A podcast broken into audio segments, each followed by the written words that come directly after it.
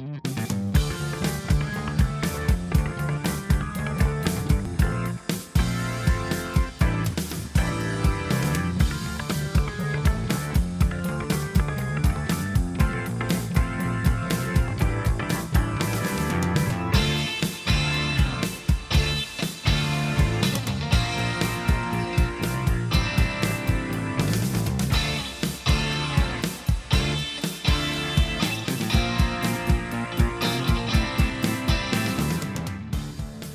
Ja, hallo du lieber Film- und Actionfreund dort draußen, der sich gerade hier in den unendlichen Weiten des Podcast-Universums ausgerechnet hier im Nachtprogramm verirrt hat.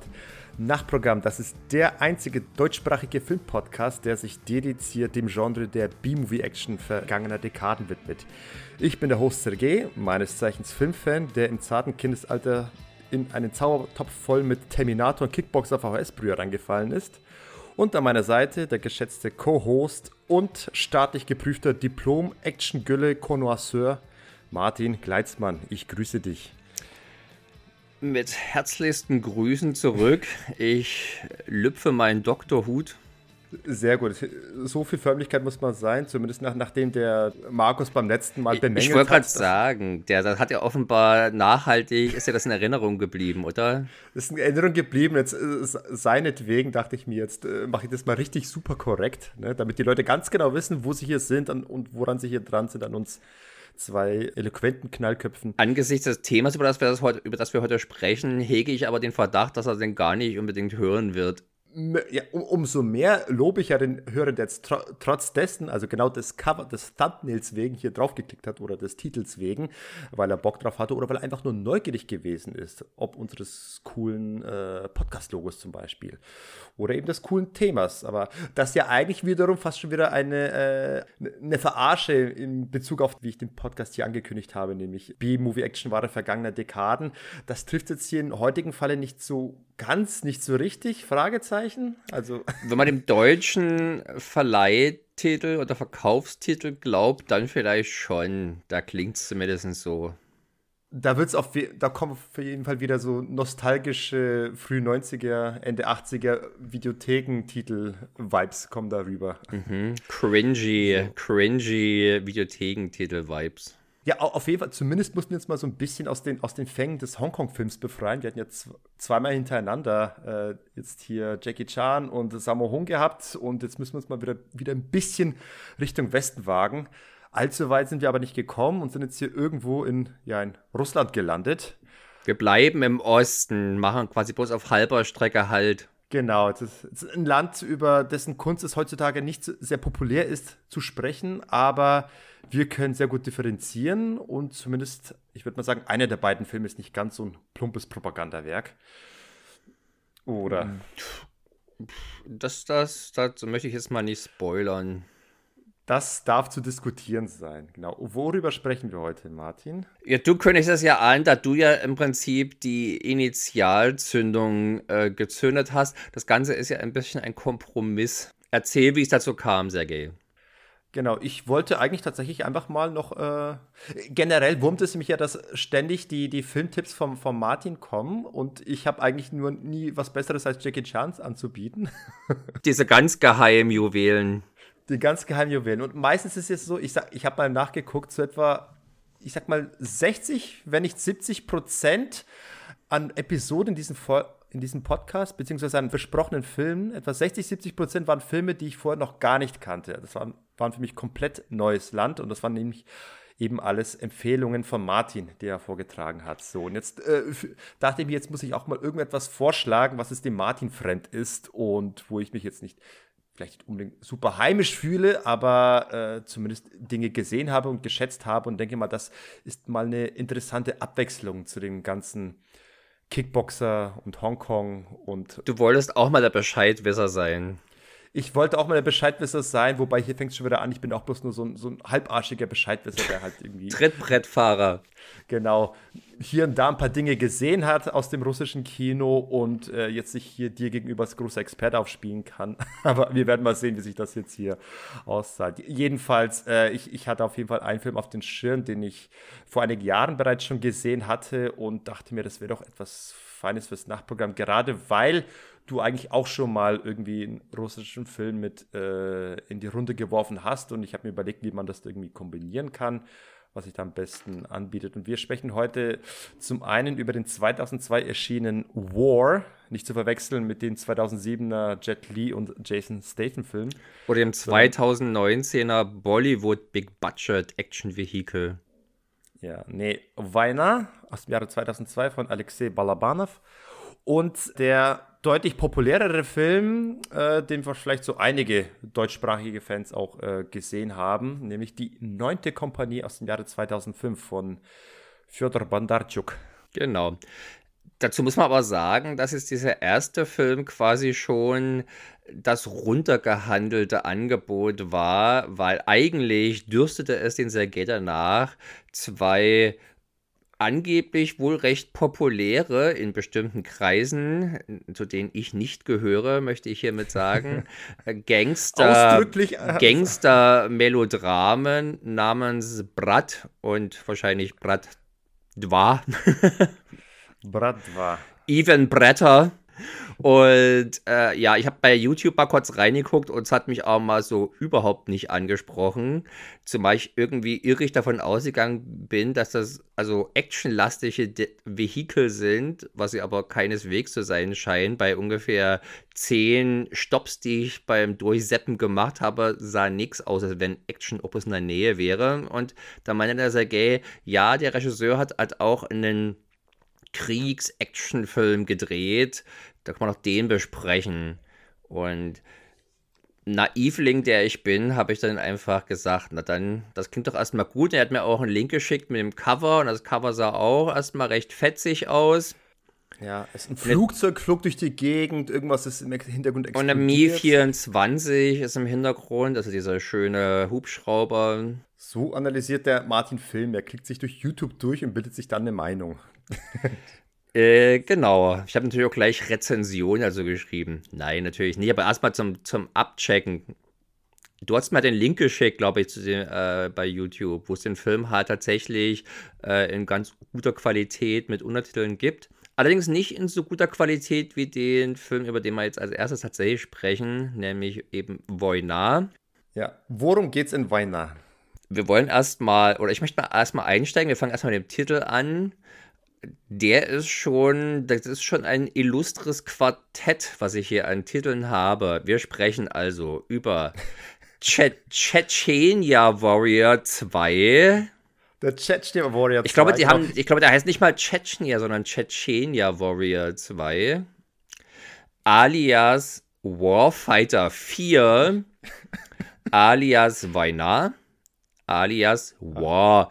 War, Krieg, also ist der internationale Titel, unter dem er bekannt ist. Bekannt ist jetzt ja. hier mit in Anführungsstrichen, aber wer ihn international kennt, kennt ihn vermutlich als War. Ja, wobei wir müssen sagen, äh, Chechnya Warriors offenbar der Titel, unter dem er in Deutschland vermarktet wurde. Ja, genau. Also ich, ich habe ich hab's, ich hab mich selbst gewundert, dass der Film tatsächlich ein deutsches Release hatte, aber hat offenbar. Er ist aber eben dann so klein, dass es eben solch einen griffigen, reißerischen Titel braucht. Damit Mensch, wenn es Warfighter 4 gibt, ich habe leider nicht recherchiert, was sich hinter Warfighter 1 bis 3 und, Chechen und Chechenia Warrior 1 verbirgt, ob das also auch russische Filme sind. Ich glaube schon. Es sind russische Filme. Ich habe ganz kurz geguckt. Der Chechnya Warrior 1, ein Film aus den Jahre 98 und äh, handelt von irgendwie vom Vietnamkrieg. Nein, wahrscheinlich Tschetschenienkrieg. Und einen der beiden. Äh, und, aber war richtig mies bewertet. Also, ah ja, übrigens, ich habe gerade noch mal geguckt, da, bei der OFDB, der heißt also wirklich nicht Tschetschenia, sondern Tschetschenia. also auch noch falsch geschrieben. Das ist doch echt furchtbar. Naja, es ist, es ist ja bloß irgend so ein Russenfilm, ne? Da kann man sich das ja erlauben. Wobei es, es ist, auch von, es, es ist auch von so einem Edellabel, die eine ganze Menge solchen Plunder äh, rausgebracht haben. Die haben auch viele Boxen rausgebracht und ja. Wahrscheinlich ist das genau dieses so ein Film, den sie irgendwo in einem Gesamtpaket mit billig übernommen haben, dann eben hier rausgehauen haben. Ja. Ich habe ihn auch nicht mit der deutschen Synchro geguckt. Ja, aber den gibt es tatsächlich auch auf, auf Amazon Prime, da kann man sich eben den Chechnya Warrior 2 angucken. Aber ganz kurz, wenn wir schon dabei sind, ist äh, auf so einige russische Kriegsfilme haben es in den deutschen Markt geschafft, aber weil für die ein relativ geringes Interesse ist, oder zumindest mit ihren Originaltitel, hat man die alle, wie man es schon damals bei den Karate-Tigern und Co. gemacht hat, hat man die in eine fiktive eigene Reihe reingebracht, nämlich die sagenumwobene Todeskommando Russland-Reihe jetzt. Da hat man aber da habe ich es gar nicht, unter diesem Titel habe ich es gar nicht gefunden, Todeskommando Russland. Da steht aber der OFDB nicht mehr drunter. Nee, nee, nee, ich rede jetzt nicht bei dem Film davon, aber es gibt so. ja noch andere, andere Kriegsfilme, die hauptsächlich im Zweiten Weltkrieg angesiedelt sind. Da gibt es ja auch einen Film, den ich tatsächlich hier mal in, ins Programm mit reinwerfen wo wollte, nämlich der Zvezda. Und der, der ist hier in Deutschland vermarktet als Todeskommando Russland Teil 2. So, dann wollte ich den neulich mal sehen, das Todeskommando Russland Teil 2 und, und stell fest auf YouTube, das ist nicht Zvezda, sondern Nisluzhebne Zadanie. Das heißt, äh, nur inoffizieller Auftrag. Also es ist tatsächlich nicht der ist ein ganz anderer Film, der tatsächlich aber auch in Deutschland eine Vermarktung hat, und zwar als Todeskommando Russland Teil 3. Mensch, da werden sich unsere Hörer jetzt aber empören. Die werden sich empören. Und übrigens, Todeskommando Russland Teil 1 ist in Wahrheit dann tatsächlich von dieser äh, Svobodne Zadanie der dritte Teil, der jetzt in das Todeskommando Russland Teil 1 ist. Und der zweite Teil, der ist nie in Deutschland rausgekommen, hat einfach den Originaltitel behalten. Und es gibt auch einen vierten, fünften, sechsten Teil, aber äh, nur mal so viel dazu, die, die, die, dieser Videothekentitel Irrsinn, den wir aus den 80er, 90ern kennen, der wurde auch noch in den frühen 2000ern fortgesetzt mit eben russischen Kriegsfilmen. Äh, wir können ja manchmal vorausschicken, dass es die neunte Kompanie mehr oder weniger unter Originaltitel hierher geschafft hat und auch andere ich nenne es mal, gute und teure Produktionen haben, wurden halt nur vernünftig angepasst. Ich überlege gerade, es gibt zum Beispiel diese recht hoch estimierte äh, Trilogie Burned by the Sun heißt die. Der erste Teil aus den 90ern, auch eher erste Hälfte der 90er, ist international sehr renommierter Film, leicht arthausig und äh, Krieg spielt da erst gegen Ende eine Rolle. Davor ist halt vor allem so eine Auseinandersetzung mit dem Sta Leben im Stalinismus, also in, in den 30er, glaube ich, und 40er Jahren. Äh, Teil 2 und 3 sind halt richtige äh, Kriegsfilme. Ich glaube, die heißen sogar auch Burned by the Sun oder von der Sonne verbrannt hier. Also die wurden schon unter vernünftigen Namen rausgebracht, genauso wie Stalingrad vom Regisseur von Die Neunte Kompanie, der natürlich auch hierzulande Stalingrad heißt. Und es gibt da eine Ach, ganze ja. Menge, also Kriegsfilme drehen die Russen jede Menge. Zweiter Weltkrieg ist natürlich besonders beliebtes Ding. Ich habe da auch schon äh, einen T34-Film rezensiert für das Magazin, für das ich schreibe. Der liegt seit einigen Monaten, wenn nicht Jahren bei mir auf der Watchlist, wollte ich auch irgendwann mal noch gesehen haben. Und ich habe jetzt tatsächlich vor ein paar Monaten erst den letzten Film, ich glaube, von einem Timur Beckmann Bethoff gesehen. Das ist der Regisseur, der bekannt ist für diese Wächter des Tages und Wächter der Nacht-Filme, der dann halt in Hollywood äh, Wanted und Abraham Lincoln Vampire Hunter gemacht hat. Der ist jetzt halt zwischenzeitlich auch wieder in den zurückgekehrt nach Russland und hat da halt einen Fliegerfilm beziehungsweise einen später Lagerausbruchsfilm im Zweiten Weltkrieg gemacht, der immerhin auch ziemlich, ziemlich gelungen ist. Äh, hat es eigentlich noch nicht nach Deutschland geschafft, aber nichtsdestotrotz, das ist eigentlich schon eher die Ausnahme, dass hier diese Filme derart verwurstelt wurden, wie es jetzt bei diesem ersten Film passiert. Und das ist natürlich insofern erstmal auch interessant, weil dadurch die Enttäuschung vorprogrammiert ist, weil unter einem Chechenia-Fighter, nee, was hatte ich gesagt? Warrior? Warrior. Warrior Wobei 2. Chechenia-Fighter ja, finde ich besser. Da stellt man sich natürlich alles Mögliche vor, aber vermutlich alles geht irgendwo in Richtung übelster Reiser, ja, geschmacklos, billig, sowas, sowas kommt dann da in den Sinn und möglichst auch schnell oder so. Und all das ist dieser Film wirklich so gar nicht. Und wir sollten vielleicht mal ganz kurz sagen, er ist also von 2002. Ich was ich ganz interessant ja. finde, weil die Handlung nämlich 2001 spielt, also quasi hart am Puls der Zeit. Ja. Und ja, der Regisseur, wie hat es der gesagt? Irgendwas mit Bulobov? Alexei Balabanov. Balabana. Der ja eben, eben kein unbeschriebenes Blatt ist. Äh, ein mittlerweile 2013 verstorben.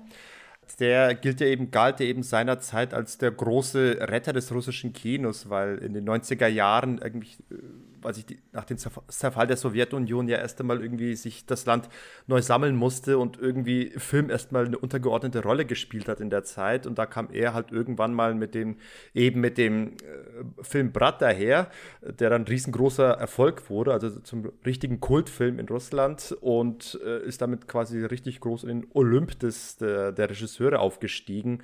Hat noch ein paar weitere Filme gedreht und ein Film, der auf dem wunderschönen Titel hört, Prorodov Illusier, das ist äh, über Missgeburten und Menschen, ein Film, der am Anfang des 20. Jahrhunderts spielt, als gerade die Kamera entwickelt wurde. Und was macht man, wenn man so, so ein schönes Gerät entwickelt? Natürlich. Freaks man, einfangen. Äh, Freaks. Nee, äh, nackte Haut. Also es geht ah. um die, die Pornoindustrie aus dem frühen 20. Jahrhundert in dem mhm. Film. Äh, auch ein spannendes Thema. Äh, er hat Brat 2 gedreht und danach eben nach ein paar anderen Filmen eben noch besagten Weina. Er gilt und aber tatsächlich eher als arthausischer Regisseur. Er gilt ein bisschen mehr als arthausiger Regisseur, zumindest davor. Jetzt, äh, wie gesagt, Brad war ein riesengroßer Erfolg. Er gilt auch als ein Mann, der eben Filme fürs, fürs Volk macht, zumindest gemessen an, an die, diesen Film, weil er, weil er eben eigentlich sich selbst nicht als so einen verkünstelten Menschen sieht. In, in, Im amerikanischen Wikipedia wird gesprochen vom irgendwie russischen Tarantino. Irgendwo anders habe ich sogar Vergleiche zu den Coen Brothers gelesen. Das sind alles so Sachen, wo ich sage, ja, man kann irgendwie gewisse Parallelen sehen. Also äh, aufgrund dieses einen Filmes, nachdem ich mir natürlich jetzt, nach dessen Sichtung ich mir jetzt natürlich gleich ein Fundamentalurteil über sein gesamtes Schaffen anmaßen möchte. Also dieser Film ist doch, würde ich mal sagen, alles in allem sehr ernst und wenig ironisch. Also wenn was spaßig ist, ist es halt so ein bisschen beiläufiger Humor, quasi die, der finstere Spaß, den das Leben macht ja, wenn es gerade äh, mal kurios sein möchte. Aber das hat jetzt, der hat, das ist kein Film, soweit ich das sagen kann. Ich habe ihn also jetzt auf YouTube in überraschend guter Qualität auf Russisch mit englischen Untertiteln angeschaut und der Ver äh, ein Vergleich mit Tarantino wäre auf alle Fälle das letzte bei den Coen-Brüdern. Die haben ja doch ein relativ breites Spektrum, was sie so gemacht haben. Es gibt also auch Filme, die eher ernster Natur sind. Ja, ich glaube, der der Tarantino-Vergleich kommt deswegen, weil er eben davor Gangsterfilme gemacht ja. hat mit, äh, mit einer mit einem Anti-Helden, der eben, den du irgendwie nicht feiern willst, aber gleichzeitig irgendwie doch als Posterboy irgendwie gerne. Ja, aber warum kannst du dann nicht das Scorsese Russland sein? Den, den habe ich auch schon als Vergleich gelesen, tatsächlich. Ach so, na gut. Scorsese gab es dann auch schon. Der also, wäre noch eher ich, genehmigt. Wie gesagt, mit der, nach dem einen Film, den ich gesehen es, habe. Es sind so ein bisschen unbedachte Vergleiche von Leuten, die halt äh, irgendwie gleich immer, wenn sie irgendwo einen Gangster sehen, gleich irgendwie an, an ja. Scorsese und Tarantino denken. Das ja, ja, das sind die auch die, die bei allem, wenn mal in Zeitlupe geschossen wird, gleich einen großen John Woo-Vergleich rausziehen. Ja, genau, genau. Oder wenn sie mal eine spannende Szene sehen, dass sie gleich hier von Alfred Hitchcock äh, Ja, natürlich. Sprechen. Nur Hitchcock kann Spannung. Und jeder, der Spannung macht äh, und nicht Hitchcock ist, macht Hitchcock nach. Das ist ganz logisch. Jedenfalls, äh, ja, wie gesagt, äh, Balabanov, äh, großer Mann seine, seiner Zeit, aber der mit dem Bratfilm auch durchaus kontrovers gewesen ist. Es gibt auch viele Leute, die die Filme einfach aus, aus einer moralischen Perspektive sehr verachten und ihnen Fremdenfeindlichkeit und alles Mögliche vorwerfen. Ihn auch, ich habe auch gerne mal gelesen, dass er als sehr rechter Regisseur ähm, verschrien wird in einigen Kritiken. Äh, dem würde ich sagen, stimmt es nicht ganz. Und wenn wir jetzt, jetzt nur uns auf diesen Film hier beschränken. Jetzt ne, geht, geht doch mal nicht schon so weit vor. Lass uns doch erstmal kurz zur Geschichte ja. kommen, dann vertiefen wir diesen Aspekt. Dann vertiefen wir den Aspekt gleich nach dieser wichtigen wichtigen Botschaft von Martin. die wollte gerade sagen, wichtige Botschaft. Na, ja, nach die, after these important messages, sagt man noch auf Englisch. Ja, dann kommt aber tatsächlich im Allgemeinen Werbung, für die sie bezahlt werden. Mich bezahlt niemand dafür, dass ich jetzt hier diese, diese Handlung zusammenfasse. Die Leute bezahlen sich mit ihrer Geduld und ihrer Zeit.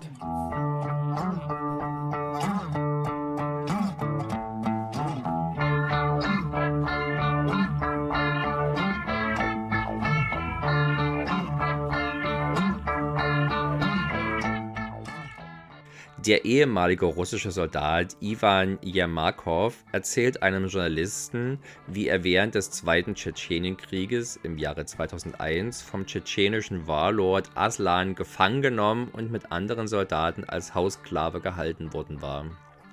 Nachdem auch ein englischer Schauspieler und seine Verlobte in die Gefangenschaft Aslans geraten waren, lässt der Tschetschenführer den Yam äh, Yamakov zusammen mit dem Engländer frei, damit diese Lösegeld für die restlichen Gefangenen beschaffen. Letzteres erweist sich leider unmöglich, weswegen der Engländer den jungen Soldaten schließlich anheuert, ein Kommando zusammenzustellen, um die Gefangenen zu befreien. Befreiung auf eigene Faust, weil es der Staat mal wieder nicht richten kann. Und ähnlich, ähnliches hat mir auch der Sergei erzählt, als er mir den Film schmackhaft machen wollte. Und natürlich, Mann der groben Kost, der ich bin, war mein, wanderten meine Assoziationen dann zu McBain, äh, den wir ja schon besprochen haben, der ganz grob eine ähnliche oder zumindest vergleichbare Prämisse hat. Und mit, ähnlich, mit diesen Erwartungen bin ich dann auch in diesen Film gegangen und mein lieber Scholli, äh, weiter entfernt hätte ich kaum sein können. Ich, äh, darf ich dich an der Stelle zitieren im, im Chat? Du hast mich ja mal aufs Abscheulichste belogen, wurde mir vorgeworfen. Ja, also das ist tatsächlich kein eskapistischer Actionreißer, sondern ein sich sehr ernst nehmendes Drama, das ausgesprochen zurückhaltend inszeniert ist und Action eigentlich erst in den letzten 20 Minuten, würde ich sagen, aufkommen lässt und auch dann nicht gerade Rambo-esque do mäßig dosiert. Und ob das ein riesengroßes Problem des Films ist, das werden wir jetzt hier mal im Einzelnen mal durchsprechen. Ja, wie üblich ist eine Frage der Erwartung. Wenn man natürlich einen Actionfilm erwartet, möchte man schon Action haben und äh, nenne mich da oberflächlich, aber ich war schon erstmal enttäuscht. Du warst schon erstmal enttäuscht. Gut, dann, dann habe ich ihn irgendwie wohl falsch vermarktet. Ich weiß zumindest, dass ich ihn jetzt nicht als die große Actiongranate versprochen habe, aber ich wusste, es ist zumindest ein Film, der zumindest das in einem gewissen, wenn auch reduzierten Rahmen bietet, was du sehen möchtest. Und ich möchte auch gleich mal hinzufügen, äh, ich möchte mal das bisschen an Action, was du hier zu sehen bekommst, ist immer noch besser als äh, das, was ich so, aus so einigen, sag ich mal, Chuck Norris-Filmen gesehen habe. Da, da Wir müssen ihn nicht nochmal namentlich erwähnen. Das ist jetzt ein, meinst du jetzt Hero and the Terror? Ihr wollten den Namen nicht mehr nennen. Hero and the Taro, wie du es Ähm, das ist jetzt ein gewagter Vergleich. Lass mich mal so sagen, ich war hier mehr interessiert. Wie gesagt, es ist Action als Teil der Handlung, so muss man das auf alle Fälle sagen. Äh, das äh, wird jetzt nie zum eskapistischen Exzess hochstilisiert oder so. Und ich meine auch nicht, das niemals in dieser Form versprochen zu haben. Nein, aber, das, aber das ist, du bist ja nicht der Einzige. Die, die, die, die Produktionsfirma oder die Verleihfirma hat ja offenbar auch Ähnliches versucht, weil das Poster äh, des Filmes sieht auf jeden Fall deutlich mehr nach, ähm, nach Reißer aus, als es der Film dann eigentlich ist. Dementsprechend, als wurde zum Beispiel groß eben dieser, dieser Hubschrauber mit, dieser Kampfhubschrauber mhm. platziert auf dem Cover, die Mi 24, äh, Mi 24 Hind H-I-N-D war der NATO-Codename, bekannt aus Rambo 2 und 3, wo man sie natürlich nicht zu sehen kriegt, sondern irgendein US-Flugzeug, was leicht umgebaut wurde. Aber es mhm. sollte dieses Ding sein. Hier kriegt man sie natürlich zu sehen und ich habe den ganzen Film auf diesen verdammten Hubschrauber gewartet und dann taucht er wirklich, ich spoilere mal, in den letzten fünf Minuten auf. so, ich hatte das Gefühl, gerade noch so rein, damit man es vielleicht im Trailer verwursteln kann. Immerhin auch mit ein paar recht schönen Einstellungen. Immerhin das, ne? das der Hubschrauber-Fan kommt ja auf seine Kosten. Darf, darf ich dich mal gleich mit der Frage äh, überraschen? Ja, nur zu. Wie hältst du es denn? Du bist ja nur ein, so willst deine Lore wissen, äh, in der Sowjetunion geboren. Und äh, wie, auch wenn du jetzt dort in Usbekistan und nicht in Russland geboren wurdest, hast du ja vermutlich trotzdem einiges vom Russen, vom Russentum sozusagen möglicherweise mitbekommen, dann auch später noch durch deine Familie. Gab es denn da eine Einstellung innerhalb deiner Familie oder was du eben so mitbekommen hast zum Tschetschenen? Ich dachte, du fragst erstmal, was ich so für Berührungspunkte mit russischem Kino hatte. So, nee, äh, ich möchte tatsächlich wissen zum Tschetschenen. Das äh, war bei uns jetzt nie groß Thema, zumal in, in der Zeit jetzt über Politik kaum bis gar nicht gesprochen wurde. Ich glaube, mein erster Berührungspunkt mit, mit Tschetschenen in dem Sinne war 2003, als wir tatsächlich Urlaub gemacht haben in Moskau. Dort haben wir dann äh, das, am Roten Platz das Mausoleum von Lenin besucht. Und mhm. dort gab es eine sehr große äh, Sicherheitskontrolle. Du wurdest auf Waffen alles Mögliche durchgecheckt, weil eben die Sorge bestand, dass zu dem Zeitpunkt, da ist ja der zweite Tschetschenienkrieg erst frisch vorbei, wenn nicht sogar noch am Laufen gewesen. Da war einfach die Sorge, dass es äh, auf, wegen Anschlägen auf naja, das Mausoleum. Gab es genau, ja auch diverse.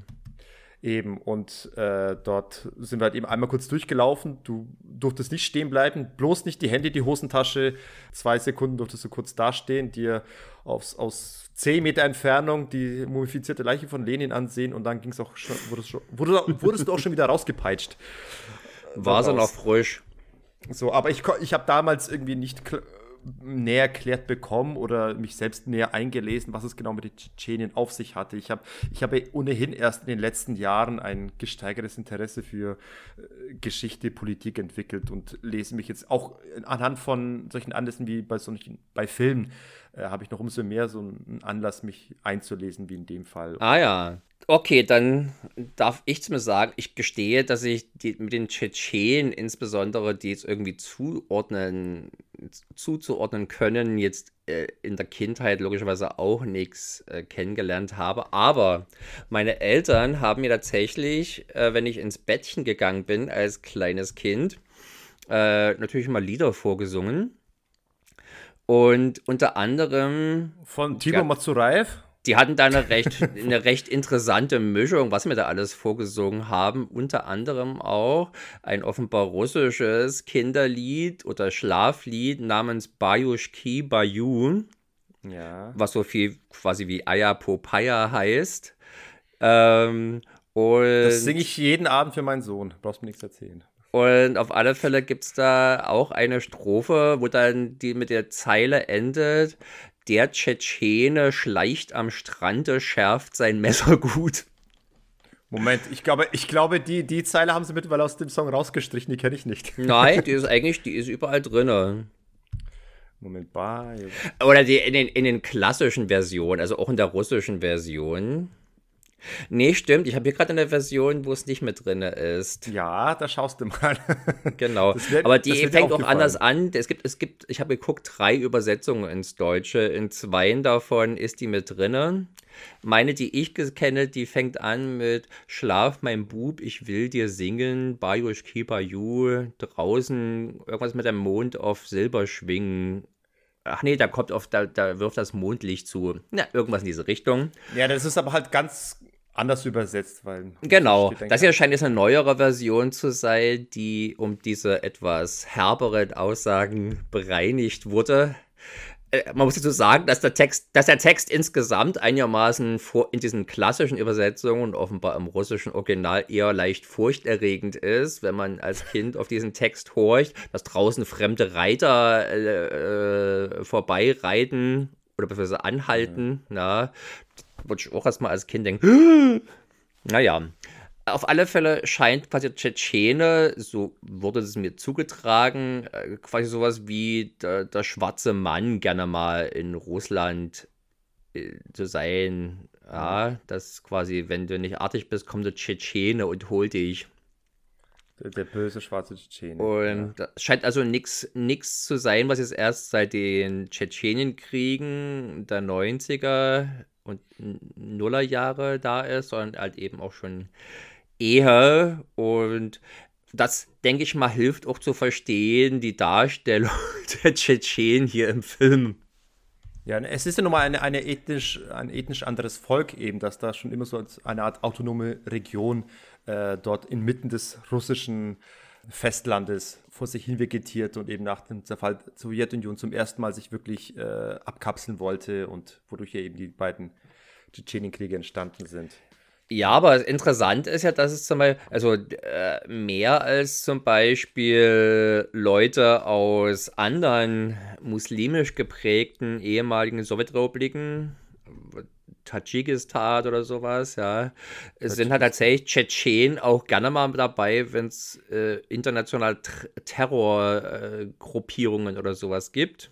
Und äh, man hatte offenbar mit den Tschetschenen auch mal mehr Probleme. Es scheint gar nicht mal so sehr der Glauben zu sein bei denen, als dass die halt wohl insgesamt aus Tradition ein eigensinniges Volk zu sein sie, scheinen. Sie wollen sich einfach nicht in Putins Reich fügen, das ist doch das Problem. Und ja, und vorher offenbar auch schon nicht in Jelzins. Ja, genau. Und eben, und Putin hat das eben gelöst, mit, mit Geld gelöst, indem er halt diesen, diesen Bluthund Kadyrov jetzt an der Leine hatte und für ihn dort äh, für Recht und Ordnung sorgt, aber somit zumindest einigermaßen Ruhe aus diesem Gebiet hat. So. Ja.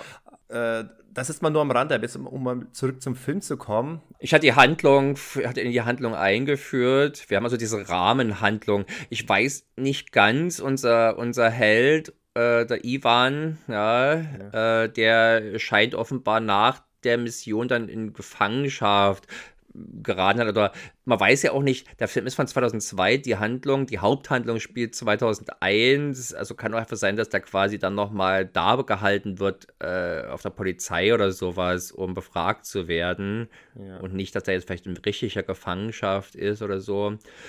Es ist ein bisschen seltsam, aber eigentlich gibt er halt einem Reporter ein Interview, wie es gewesen ist, was natürlich gleich ein bisschen das Herz äh, leichter werden lässt, weil man weiß, er überlebt. Das auf jeden Fall. Und ich finde, das ist eigentlich auch eine, ein geschickter Schachzug, äh, diese, diese Narrative zu wählen. Ich, ich komme später darauf, warum. Ähm, aber im Prinzip ist der Film quasi eine Nacherzählung von eben von, von Ivan, gespielt von, von Alexei Tschadov. Das ist äh, quasi sein, sein Schauspieldebüt gewesen, dieser Film, der allererste. Ein Schauspieler, der es nie äh, in den internationalen Markt geschafft hat, er ist immer in Russland geblieben mit seinen Filmen. Ich glaub, das Welcher russische Star hat es denn in den internationalen Markt geschafft? Würde ich gerne wissen. Jule Brenner. hm. Ist auch schon länger her. Weil der wahrscheinlich auch rechtzeitig geflüchtet ist. Er war, glaube ich, nicht erst in Russland äh, Schauspieler, bevor er es dann international geschafft ich über, hat. Oder? Ich überlege mal, mir, mir würden gerade noch irgendwie noch mehr Sachen einfallen. Also, wenn du jetzt danach gehst, wäre auch Mila Kunis eine ukrainische Schauspielerin und ähnliches. Also, ja, ja, man können doch viele Russlanddeutsche auswählen, die in Deutschland hier äh, ja, Bekanntheit erlangt haben. Aber Leute, die quasi erstmal in Russland ihre Schauspielkarriere begonnen und dann auch durchgestattet haben, von denen fällt mir jetzt gerade keiner ein, der es international geschafft Moment hat. Moment mal, Alexander Nevsky, hallo? bei dem würde ich wieder sagen, dass der keine, der hat auch in Russland keine richtige Karriere. Das sind ja alles selbstfinanzierte Scheißfilme, bei denen er mitgespielt hat. Er hat mit David Carradine äh, zusammengespielt. Hallo? Da. Also der schafft es regelmäßig, äh, interessante Leute reinzuholen, aber lasst euch von der Besetzung nicht, täuschen. Äh, nicht täuschen. Trotz Cynthia Rothrock, Mark Dacascos, äh, Tia Carrera und wer noch nicht noch alles mitspielt, ich glaube Oliver Grunet ist, äh, ist Showdown in Manila trotzdem der allerletzte Rotz. vielleicht nicht der allerletzte, vielleicht nur der letzte. Okay, gut. Ne, den werden wir bei Zeiten andermal vielleicht äh, genau unter die Wir brauchen doch ein bisschen Zucker für unser Action-Gülle-Publikum. Wir denken an euch, währenddessen wir hier über diesen, über Sergejs äh, russische Perlen sprechen. Über meine Perle. Nein, nur die erste ist deine, die zweite ist eher meine. So. Alexei Tschadov, äh, hier ist sein Schauspieldebüt. Uh, wir werden ihn wiedersehen bei der neuen Kompanie. Dort genau. Das hat man eigentlich wirklich. Das ist das, das, das, das äh, Alexei Tschadov Double Feature hat es mir, glaube ich, äh, ja, ja. angepriesen und ich so, hä? Wer? Der russische Rambo. Der große Alexei Tschadov. Der, muss ich sagen, in, in, dieser, in diesen Reigen der Schauspieler auch nicht unbedingt der charismatischste ist, die hier antritt. Ja, aber ich finde, das ist, das funktioniert ist im Film hier ganz gut. Und jetzt kommen wir doch endlich mal auf den Inhalt. Ja, bei äh, dem ersten auf alle Fälle ganz gut. Vielleicht gehen wir vorher noch mal kurz ein, wie die, wie die Tschetschenchen noch mal dargestellt werden, weil äh, der Tonfall des Films, der wird ja schon recht früh, früh klar, als du dann eben siehst, wie diese tschetschenischen Terroristen dort ähm, sich ein paar Geiseln nehmen und aus der Distanz, wohlgemerkt, die Kamera ist deutlich weiter entfernt und aus der Distanz erstmal zwei äh, Gefangene hinrichtet. Den einen einfach die Kehle aufschneidet, den anderen wirklich den, den Kopf abtrennt. Und, das, und diese Kameraperspektive ist wirklich sehr effizient gewählt, weil sie wirklich äh, die, die Perspektive von den anderen Gefangenen, die gerade im, im Abseits sitzen und sich dieses, dieses Blutbad da gerade ansehen müssen, aufnimmt. Und dadurch wirkt es eben nochmal so deutlich erschreckender, als wenn du jetzt irgendwie so knallhart die, die Kamera drauf hältst und hier wirklich äh, sehr äh, voyeuristisch geradezu hier den Splatter zeigen lässt. Also ich finde, dass hier wurde mit, mit Stil und Sachverstand der Schrecken umso deutlicher gemacht durch diese distanzierte Ja, aber das hat keine, äh, das sind keine Cartoon-Bösewichter. Ja, ja. Die, äh, die gesamte Inszenierung ist von großer Sachlichkeit und Nüchternheit bestimmt. Das heißt, man glaubt das durchaus alles, was hier zu sehen ist. Und nach dem, was ich, was ich gelesen habe, ist das durchaus auch Sachen, die jetzt nicht erfunden sind oder sowas. Sowas gab es halt tatsächlich auch.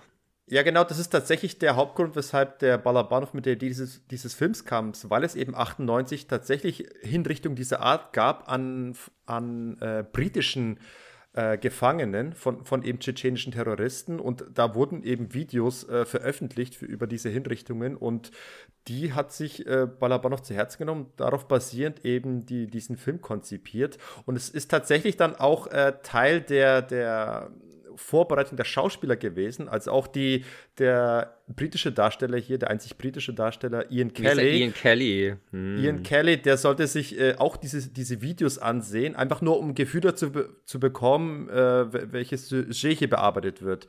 Und, und, generell wurde hier ein sehr hohes Maß an Realismus angestrebt. Also es wurde tatsächlich teilweise auf tschetschenischem Boden gedreht.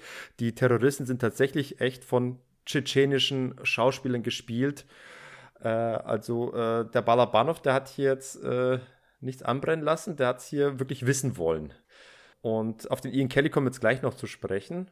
Aber das zumindest zum Tonfall und auch zum, zum, äh, zur Authentiz Authentizität des Filmes. Also die basiert tatsächlich auf, auf äh, Sachkenntnis und auf einem persönlichen Ansinnen, äh, sich dem Thema zu widmen. Wo man, wo man halt eventuell einen Vorwurf machen könnte, oder wo man zumindest ein bisschen Einwände haben könnte, ist natürlich, der Film setzt das alles in keinen Kontext. Ja, wir haben halt diese russische Perspektive. Wir wissen überhaupt nicht, was vorher vorgefallen ist, wie es überhaupt dazu gekommen ist. Äh, was natürlich manches, äh, das, das sind eben so Sachen, Beispielsweise hatte ich mal irgendeinen Film gesehen, wo es um Vertreibung in Schlesien ging nach dem Ende des Zweiten Weltkrieges, der halt sich ausschließlich quasi auf das Leid der vertriebenen Deutschen äh, konzentrierte und alles aussparte, wie es überhaupt so weit gekommen ist, dass sie dort vertrieben wurden. Das sorgt natürlich halt für eine inhaltliche Tendenz und für eine Aussage, die äh, anders aussehe, wenn man die gleiche Handlung eben noch mit einem was zuvor geschah gewissermaßen versehen würde. Und ich habe das, dadurch, dass der Film hier aber halt so nüchtern ist, fast dokumentarisch, kann man sagen, oder? In vieler ja. Hinsicht, weil er eben zum Beispiel auch Musik extremst sparsam einsetzt und meistens auch klingt das eher was wie was, was quasi nebenbei gerade gespielt wird oder sowas. Ähm, also über, üb, überhaupt nicht reißerisch und dadurch wirkt halt alles auch nicht so aufputschend. Und ich kann mir jetzt, die, die Tschetschenen werden durchaus trotzdem menschlich beschrieben. Äh, das ist das, worauf ich hinaus wollte. Du meintest, man bekommt ja keinen Kontext. Also du meinst im Sinne von, dass dir jetzt nicht erklärt wird, äh, was für historischen Kontext der. Ja, die Tschetschenen sind natürlich über die Jahrhunderte auch im Zahnreich regelmäßig drangsaliert worden, unterdrückt worden, wie die meisten Minderheiten in Russland. Ne? Ja, und da wollte ich eben mal kurz auf den, nochmal auf den Regisseur zu sprechen kommen. Ich wollte ja kurz äh, ihn äh, einordnen oder versuchen, ihn einzuordnen äh, und den, den, den Vorwurf verteidigen, dass er irgendwie ein rechter Regisseur sei. Also mein Punkt war ja vorhin, dass man bei dem Film speziell durchaus sieht, dass unterm Strich der Russe hier doch irgendwie noch am besten wegkommt. Aber es geschieht mit einer gewissen Reflexion. Ich wenn Balabanov ein Nationalist sei, dann ein reflektierter. Ich finde nichts, was hier zu sehen ist, gibt jetzt Hinweis darauf, dass der Nationalist ist. Er nimmt halt als russischer Filmemacher die russische Perspektive ein, was jetzt weder selten noch irgendwie äh, ne, verwerflich was, was, wär, was, was ist, was per se verwerflich ist. Ja. Nee, man, man könnte ja gerade heutzutage, wenn man vielleicht sensibilisiert und möchte meinen, dass man das jetzt äh, hier ein Propagandawerk hinbringt, aber man muss ja sagen, er lässt zum einen den terroristischen Anführer zu Wort kommen und ihm seine Position erklären, die durchaus Punkte hat. Sie macht natürlich jetzt nicht, dass, dass die Maßnahmen, die Methoden äh, rechtfertigt sie nicht, aber gibt zumindest so ein bisschen äh, historischen Hintergrund, sodass man irgendwie zwei Seiten der Medaille hat. Zum anderen äh, ist geht der Film auch sehr selbstkritisch mit dem eigenen Land um. Also zum Beispiel sagt ja dann der, der Alexei Tschadow, als er dann die, den gefangenen äh, Kriegsveteran trifft, gespielt von Sergei Badrov, äh, der Medvedev, Genau, und sagt, hey Mann, das ist mal ein richtiger Commander. Den, du hast den gesehen, dachtest dir, wow, der hat ja richtig, äh, der strahlt Selbstbewusstsein aus. Wenn, wenn, wenn alle unsere Kommandeure in der russischen Armee so, so wären wie er, dann hätten wir eine richtig gute Armee, womit er eben ja indirekt eigentlich die, die, die Inkompetenz der russischen Armee hier ja. Äh, auf, die, auf die andeutet. Auch schon damals, vor 20 Jahren schon. Trotz der Antiterrormaßnahmen war, glaube ich, so die Nullerjahre die Zeit der maximalen Liberalität fürs russische Kino. Vor allem, anders als bei den 90ern, wo, glaube ich, auch viel ging, war in Nullerjahren dann doch auch äh, ein bisschen mehr Geld vorhanden, um es in die Projekte reinzubuttern. Und das ist schon eine aufwendige Produktion. Es ist kein Big-Budget-Kracher, aber wenn, wenn mal Aufwand notwendig ist, um eben was darzustellen, ist, wird er auch nicht gescheut. Ja, das ist das, was eben Balabanov gut kann. Er ist kein, kein Spektakelregisseur, aber er weiß, das, was er darstellen möchte, durch eben seine nüchterne, seine naturalistische Herangehensweise, weiß er das äh, entsprechend zu bebildern, so, sodass sich zu keinem Zeitpunkt irgendwie eines äh, eines besseren Effekts beraubt fühlst. Du hast ja, ich würde mal sagen, drei oder vier Phasen im Film. Können wir sich streiten, wenn eine quasi vielleicht zwei Phasen sind. Du hast also erstmal diese, wir lassen mal diese, die, die Interview-Passage raus, weil die halt tatsächlich quasi bloß ein bisschen Rahmenhandlung ist.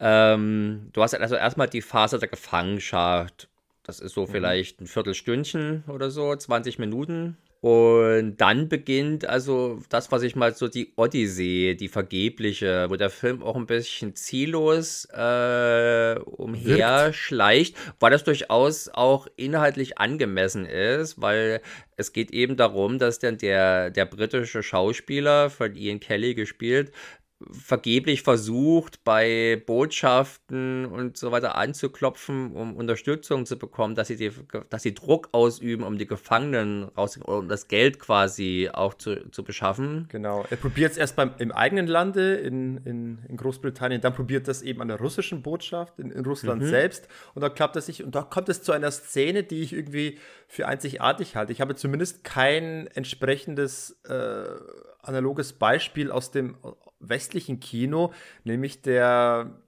der Wunsch, irgendwie, irgendwie Geld aufzutreiben, um die Gefangenen zu, äh, zu befreien. Äh, der wird ja von diesem russischen Botschafter abge abgewatscht und äh, er steht dabei auf, die Kamera erhebt sich und du siehst im Hintergrund eben ein großes Porträt von Wladimir Putin und er zitiert selbst, er, selbst irgendwie, der Präsident hat gesagt, dass wir nicht mit äh, Terroristen verhandeln und ich dachte mir, ich habe noch nie einen Film gesehen und äh, äh, nenn mir bitte ein Gegenbeispiel, vielleicht gibt es sogar welche, wo äh, der, der zeitgenössische Staatsführer beim Namen genannt wird und dessen Politik erläutert wird.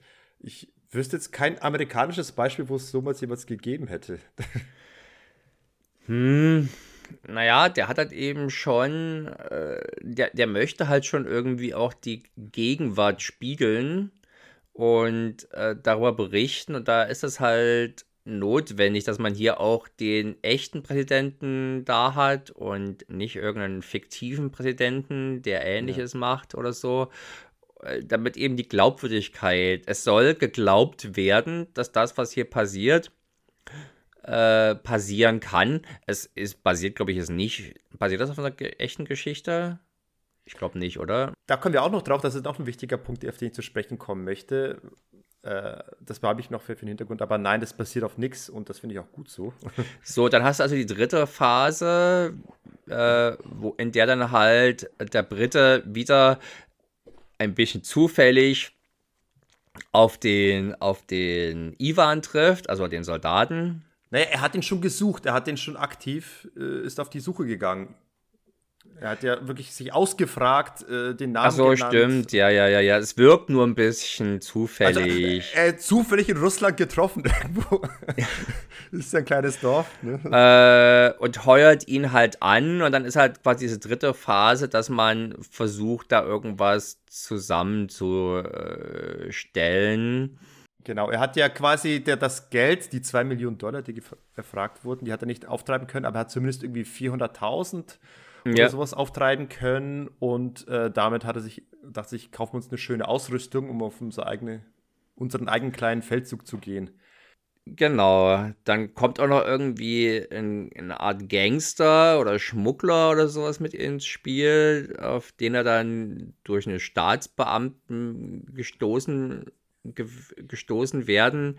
Also es gibt schon verschiedenste Stationen und man muss sich das tatsächlich vor Augen halten, das macht der Film alles auf eine Art und Weise, die nie klassisch spannend genannt wird. Das ist interessant, aber der Film verzichtet wirklich auf alle Mittel, jetzt hier irgendwie Spannung brodeln zu lassen oder vielleicht ein Maximum aus den Emotionen rauszukitzeln oder so. Es ist ein es, es, nee. es, bleibt kühl, es bleibt auch immer so ein bisschen beiläufig. Hat das Gefühl, wenn gerade an der Straßenecke noch was anderes passieren würde, was äh, die Kamera interessant fände, würde sie sich dort ein bisschen festsetzen. Also, da würde ich kurz eingrätschen, weil du lässt es so klingen, als ob es dann langweilig wäre. Ich finde langweilig. Nee, ich habe gerade gesagt, interessant, habe ich gesagt. Es ist, ja, es, es, es ist kalt, ja, aber es quasi die, die, der Überbau an sich, der hält das Ganze am Laufen und du verstehst zu jedem Zeitpunkt, warum was gerade passiert, weil die, die Charaktere sind fokussiert und entweder es wird erst kurz die, ihre Motivation, ihre Position erklärt, wo du siehst, dass Chadov erstmal äh, nicht so richtig mit mit seinem Leben etwas anzufangen weiß, nachdem er jetzt aus der Gefangenschaft rausgekommen ist und irgendwie erstmal so vor sich dahin lebt. Und ist auch alles sehr trübselig, wenn er zu seiner Familie zurückkehr, äh, zurückkehrt und so. Da denkt man so, ach. Er, ja, er versucht seinen Vater im Krankenhaus, der nicht. Ach, das war schon ist. furchtbar, wie die alle in diesem ja. Saal liegen. Uch. Ja, ja, er gibt dann nur so, so erzkonservatives äh, Altherrengeschwätz von sich, so, gut, dass du im Krieg warst, Junge, denn ein Krieg macht aus einem Jungen einen Mann. Und Mann sein ist gut, weil Männer stark sind. Und stark sein ist gut. Kluge Worte, da kann man viel draus lernen. Da kann man viel draus lernen. Ja, zumindest äh, wird dadurch erklärt, weshalb er sich überhaupt dann äh, darauf einlässt, von Ian Kelly, von den Briten, wieder zurückzugehen in dieses Höllenloch, weil er ja. irgendwie sonst nichts mit seinem Leben anzufangen weiß und zumal er äh, das Gefühl hat, noch irgendwie eine Schuld offen zu haben, weil er mal irgendwie helfen wollte bei einem Einsatzkommando und äh, ihm gesagt wurde, dass es nicht sein Krieg sei und aber er wollte unbedingt helfen, er wollte nicht. Siehst du, das doch, da, da kommt noch die Rambo, die, die Rambo-Parallele durch, die ich vorhin mal dir gegenüber spaßenshalber aufgemacht habe. Wir werden so, doch auf mehr Rambo zu sprechen kommen. Äh, es ist der Aspekt von Rambo, den die meisten nicht meinen, wenn sie von Rambo sprechen, der hier zum Tragen kommt. Gut. Äh, so, kurze Worte zu Ian Kelly. Was sagst du eigentlich zu dem Schauspieler Ian Kelly und zu der Figur? Äh, ich habe mich ein bisschen belesen, äh, bei der IMDb diverse Rezensionen gelesen zum Film und äh, es gibt dort, wenn, wenn sich zu ihm geäußert wird, dann meistens eher, oh, das ist das Schlechteste von den ganzen Schauspielern. Was übrigens auch Balabanov selbst am Set gesagt hat, dass er ein schlechter Schauspieler sei. Ja, der hat aber auch, glaube ich, gar nicht, äh, ich glaube, der Balabanov sprach, glaube ich, kein Englisch oder sowas. Da gab es aber auch Verständigungsprobleme. Und ich glaube, es ist generell immer so ein bisschen ein Problem, wenn der Regisseur. Ja, ja, eben, der Tschadov konnte ein bisschen Englisch und ich glaube, die, die, seine, im Film, die, die seine Frau spielt, konnte auch noch ein bisschen Englisch, aber ich habe die, äh, das ist glaube ich irgendeine lettische, äh, ne, jedenfalls eine baltische da, äh, Schauspielerin. Aber die ist sogar, glaube ich, einigermaßen bekannt, Moment mal. Ja, ja. Die ist die kennt man doch, also, glaube ich, sogar. Mensch, die kennt man nicht, wenn man sich nicht speziell fürs osteuropäische Kino interessiert. Ihr den lustigen Namen hat sie. Ja, warte mal, sie, sie heißt, sie heißt Ingeborga Dabkunaite. Danke, schöner. Die hat, glaube ich, im gesamten Film verliert die kein einziges Wort, obwohl sie als, als dritte Schauspielerin nee, nee. in Credits steht. Sie sagt schon ein paar Sätze. Lustigerweise sagt, spricht sie hauptsächlich nur mit ihrem äh, heißen neuen Lover, nämlich mit dem Sergei Badrov in, de, in dem Loch. Okay, auf alle Fälle ist der Ian Kelly, äh, ich bin natürlich auch gestählt durch Hongkong-Kinoerfahrungen und wenn man dort mal die die Guaylo fressen, also die weißen Halodris dort erlebt, dann ist der Ian, der Ian Kelly ist schon ein Schauspieler und ich glaube, das, was halt vermutlich den meisten rausbringt, ist gleich sein Einstand, wenn er nämlich gefangen angeschleppt wird von den Tschetschenen und dann fängt er an rumzuzittern. What about my human rights? and my dignity oder irgend so ein Scheiß, wo man denkt, Mann, du bist ja gerade bei diesem tschetschenischen Warlord. This is against our human rights. also es klingt völlig, völlig absurd und absolut, und das ist tatsächlich der idiotischste, die idiotische Dialogzeile im ganzen Film und natürlich diesem dokumentarischen Ansatz. Das wäre heute vielleicht, wenn das irgendeine 20-jährige Soziologiestudentin aus Brooklyn, die unbedingt meinte, uns in die Gebiete reisen zu müssen, dann wäre das vielleicht nachvollziehbar. Vor 20 Jahren von irgendeinem Briten kommt mir das äh, kommt mir das sehr unglaubwürdig vor und sorgt halt natürlich dafür, dass man diesen, diese Figur erstmal mit einer gewissen Skepsis betrachtet. Zumal er ja. auch so leicht dandyhaft wirkt, was halt natürlich vermutlich einem Schauspieler nicht, äh, da nicht selten ist, mit dieser Eitelkeit und so. Aber ja. der ist okay eigentlich, alles in allem. Ja. Ist ja schon okay. Ja, er hat übrigens ja mitgespielt, äh, ich glaube, sein, sein berühmtester Film ist noch, er hat in einem der Harry Potter-Filme mal mitgespielt, aber insgesamt hat er gar nicht mal so viele Film-Credits. Also da ist also so richtig viel unterwegs war jetzt. Ja, es ist jetzt kein Star, den man engagiert hat, sondern aber wie gesagt, immerhin scheint es ein Schauspieler zu sein und er fällt jetzt nicht, genau. äh, er fällt jetzt nicht richtig raus. Genau. Aber er wird halt von dem Film schon so ein bisschen als äh, Idiot gezeichnet. Auch wenn er ja. irgendwie ganz klar hier ein Opfer ist, wird er auch schon so ein bisschen als so sehr egoistischer kleiner Arsch. Ja, als weltfremder Typ natürlich, aber wie gesagt, der soll ja hier schon ein einigermaßen bekannter Star sein, wenn es ihm doch gelingt, zumindest ein paar hunderttausend äh, Dollar aufzutreiben. Ja. Äh, dass der natürlich so ein paar Allüren hat, das, das ist nachvollziehbar. Ich habe mal Udo Kier äh, interviewt und der hat auch im Interview sich genauso äh, durchaus lustig, dievenhaft verhalten, wie man sich erwartet. Ständig seine Preise und mit wem Bekannten er alles zusammengearbeitet hat, erwähnt, auch wenn es eigentlich gar nicht Teil der Frage gewesen ist und so. Ich denke mal, das gehört einfach ein bisschen dazu zum Schauspielern und dem passt das ja auch zur Figur wollte noch mal ganz, ich war noch nicht ganz fertig mit meinen Ausführungen zum äh, Regisseur und seine Position, äh, was die angeht. Äh, was er selbst zum Film noch sagte, ist, ähm, dass er äh, das, das Thema an sich sehr differenziert betrachtet. Also in, in dem Interview sagte er, dass es ja eigentlich nicht so die eine Wahrheit gebe, sondern irgendwie äh, hat irgendwie für beide Seiten Verständnis, weil irgendwie äh, beide Seiten irgendwie ihren Punkt hätten und irgendwie jeder hat irgendwie seine eigene Wahrheit. Man kann nicht so richtig sagen, was es die eigentliche Wahrheit wäre. Also er, er hält sich da zurück, eine Position einzunehmen. Äh, das zum einen und äh, man sieht auch zum anderen, dass er sich so ein bisschen gegen das typische russische Selbstverständnis von Nationalstolz stellt, indem er so kleine Details einbaut in den Film, die wirklich ein typischerweise ein einem patriotischen Kriegsfilm stark widersprechen. Was er zum einen hat, er hat hier eine Figur installiert, ein, eine kurze Begegnung mit dem im Zug. Da taucht auch so ein Typ auf, der sich dreimal mhm. mit demselben Namen vorstellt. Äh, der Con-Artist äh, Alexander Matrosov. Mhm. Ja, genau, der, der auf super nett macht und irgendwie äh, Freunde machen will. Warte mal, da ich extra geguckt, Alexander Matrosov war doch, glaube ich, sogar ein bekannter Zweiter Weltkriegsheld, oder? Ganz der genau. Ganz, Handgranate geschmissen hat oder sowas. Alexander Matrosov ist ein, ein, ein russischer Kriegsheld aus dem Zweiten Weltkrieg, der sich in einer entscheidenden Schlacht irgendwie geopfert hat. Er hat sich ins Kreuzfeuer der, der Nazis gestellt und konnte damit seiner äh, seinen Truppen äh, dabei helfen, eben dadurch, dass sie die, die Schlacht gewinnen. Genau. Deswegen ist er, gibt er als großer Held, von dem übrigens auch eine Statue in Halle steht. Tatsächlich. Mm. Und äh, ja, und es ist eben bezeichnend, dass man so einen großen Volkshelden jetzt hier äh, bewusst installiert, also dem den Namen hergibt für so einen, für so einen schmierigen Gauner, der eigentlich äh, sputzige Geschäfte mit den Tschetschenen treibt. Ja, also ich glaube, generell kann man sagen, dass Russland hier ist nicht sonderlich gut wegkommt in diesem Film. Das wirkt jetzt nicht unbedingt wie ein Platz, wo man unbedingt hinziehen möchte.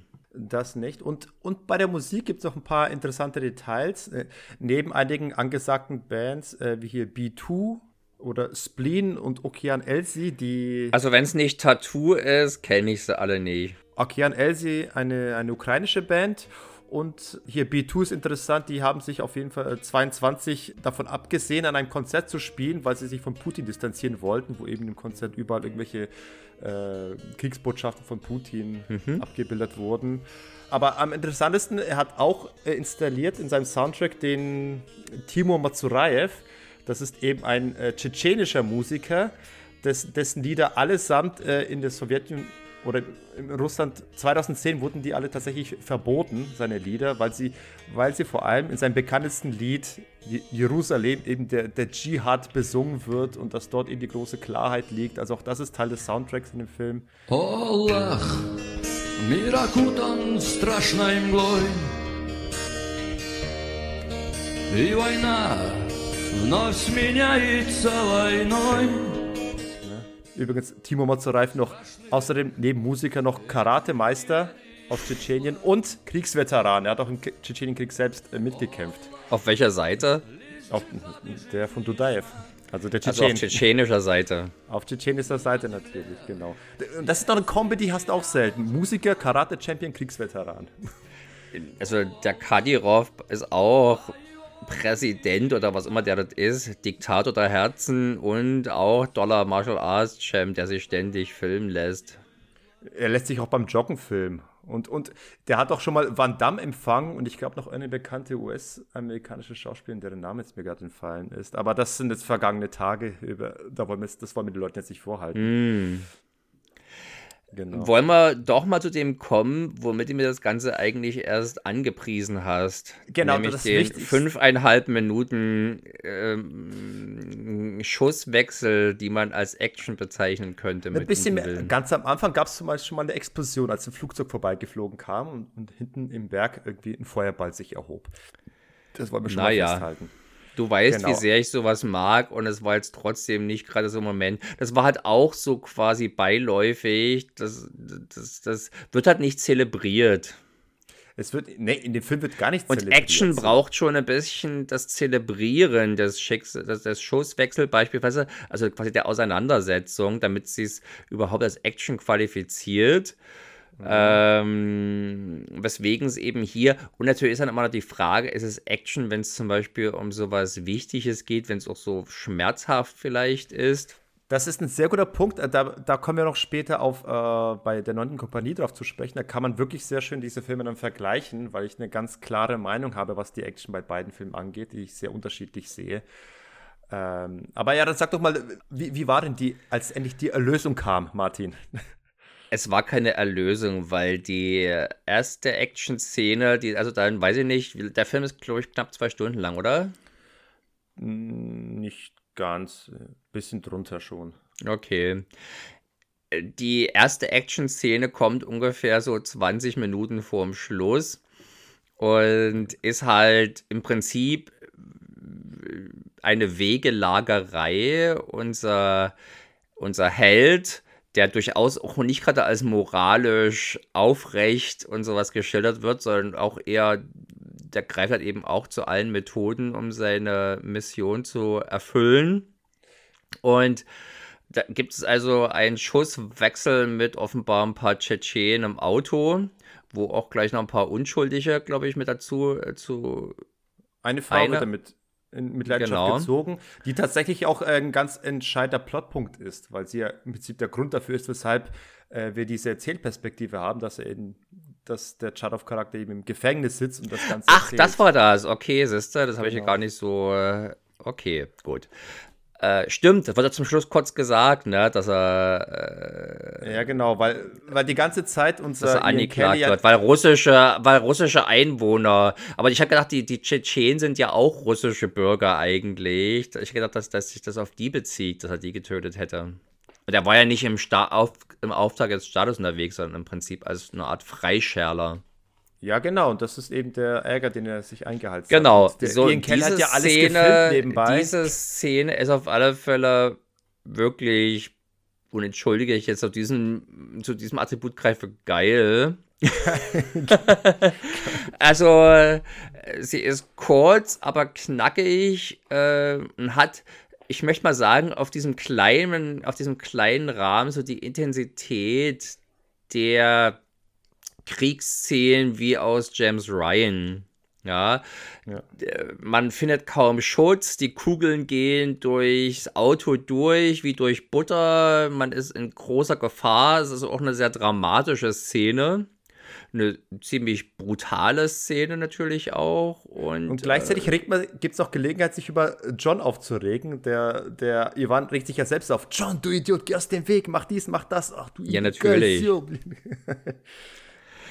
Das ist der Punkt, wo ich immer dachte, dass der Film eigentlich äh, sich dann doch klar den, den Russen als, als äh, höherwertig und fähiger zeigt als eben. Na mein. Gott, das, aber nein. Ich meine, der Typ ist nun mal, der ist ausgebildeter Soldat, der andere ist Schauspieler, ist da ganz klar, dass der, dass der also besser sich in so einer Situation behaupten kann. Ja, gut, ne?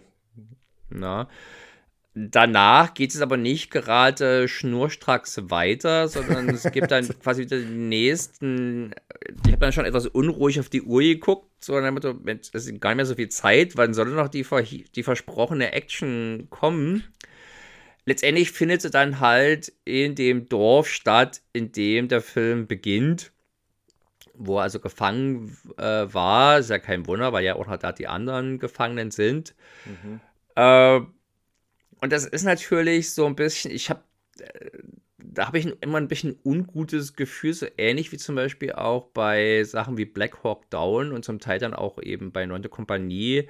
Ich habe dann schon so eine gewisse finstere Freude daran, wie den Gegnern das Lebenslicht ausgeblasen wird oder die Rübe weggeschossen wird, in dem Dorf dann halt, auch durch die Tür mhm. durch und sowas alles. Und zwar jetzt nicht, wie es jetzt bei James, wie es jetzt bei John McClane, wenn der im Nakatomi, im Nakatomi Tower. Nakatomi. Nakatomi war es, ja, Tower, äh, die Bösewichte ausschaltet, sondern es ist schon.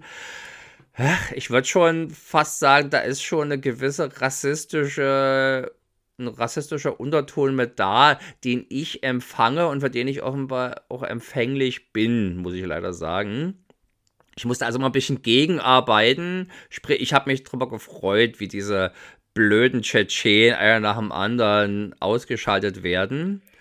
Und leider passiert das nicht mit der gleichen Souveränität wie vorher der Kampf bei dem, äh, und auch nicht so spektakulär wie vorher der Kampf bei dem Auto gewesen ist.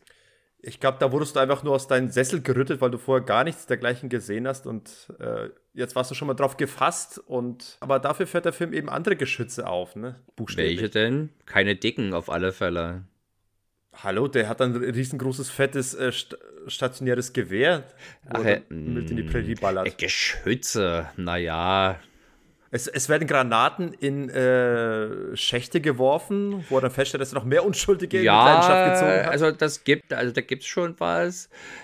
Da gibt es dann plötzlich auch Szenen, die nicht mehr so realistisch aussehen, finde ich.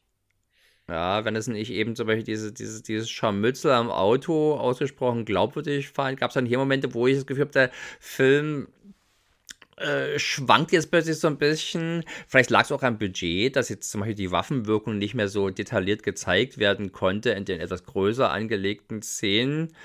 Ähm, aber handlungsmäßig war ich ja trotzdem da drin. Ich war ja, ich wollte ja, dass der die Gefangenen befreit und so. Und dementsprechend war das schon alles spannend. Und, äh, und vor allem dann ja. hast du noch diese Szene, wo die sich dann alle aufs Boot flüchten, auf dieses Floß. Ja, die kam mir dann auch ein bisschen fragwürdig vor, weil da ja nun mit Deckung nicht viel vorhanden war. Man sollte doch eigentlich annehmen, dass die da schon, wenn sie derart beschossen Die sind Doch eigentlich eher so auf dem Servierteller, aber ja. es, ist dem, es ist ein schwimmender Servierteller und hast du mal versucht, auf ein schwimmendes Floß zu schießen? Ich wette. Regelmäßig. Und die Sonntagsausflügler auf dem Elsterkanal will ich dann runterholen und es gelingt mir sehr easy. Ja, das hätten auch diese tschetschenischen Freiheitskämpfer auch schaffen können. Ja, ich muss sagen, bei dieser Szene, was mir aufgefallen ist, bei Balabanov, der hat immer seltsame Szenenübergänge.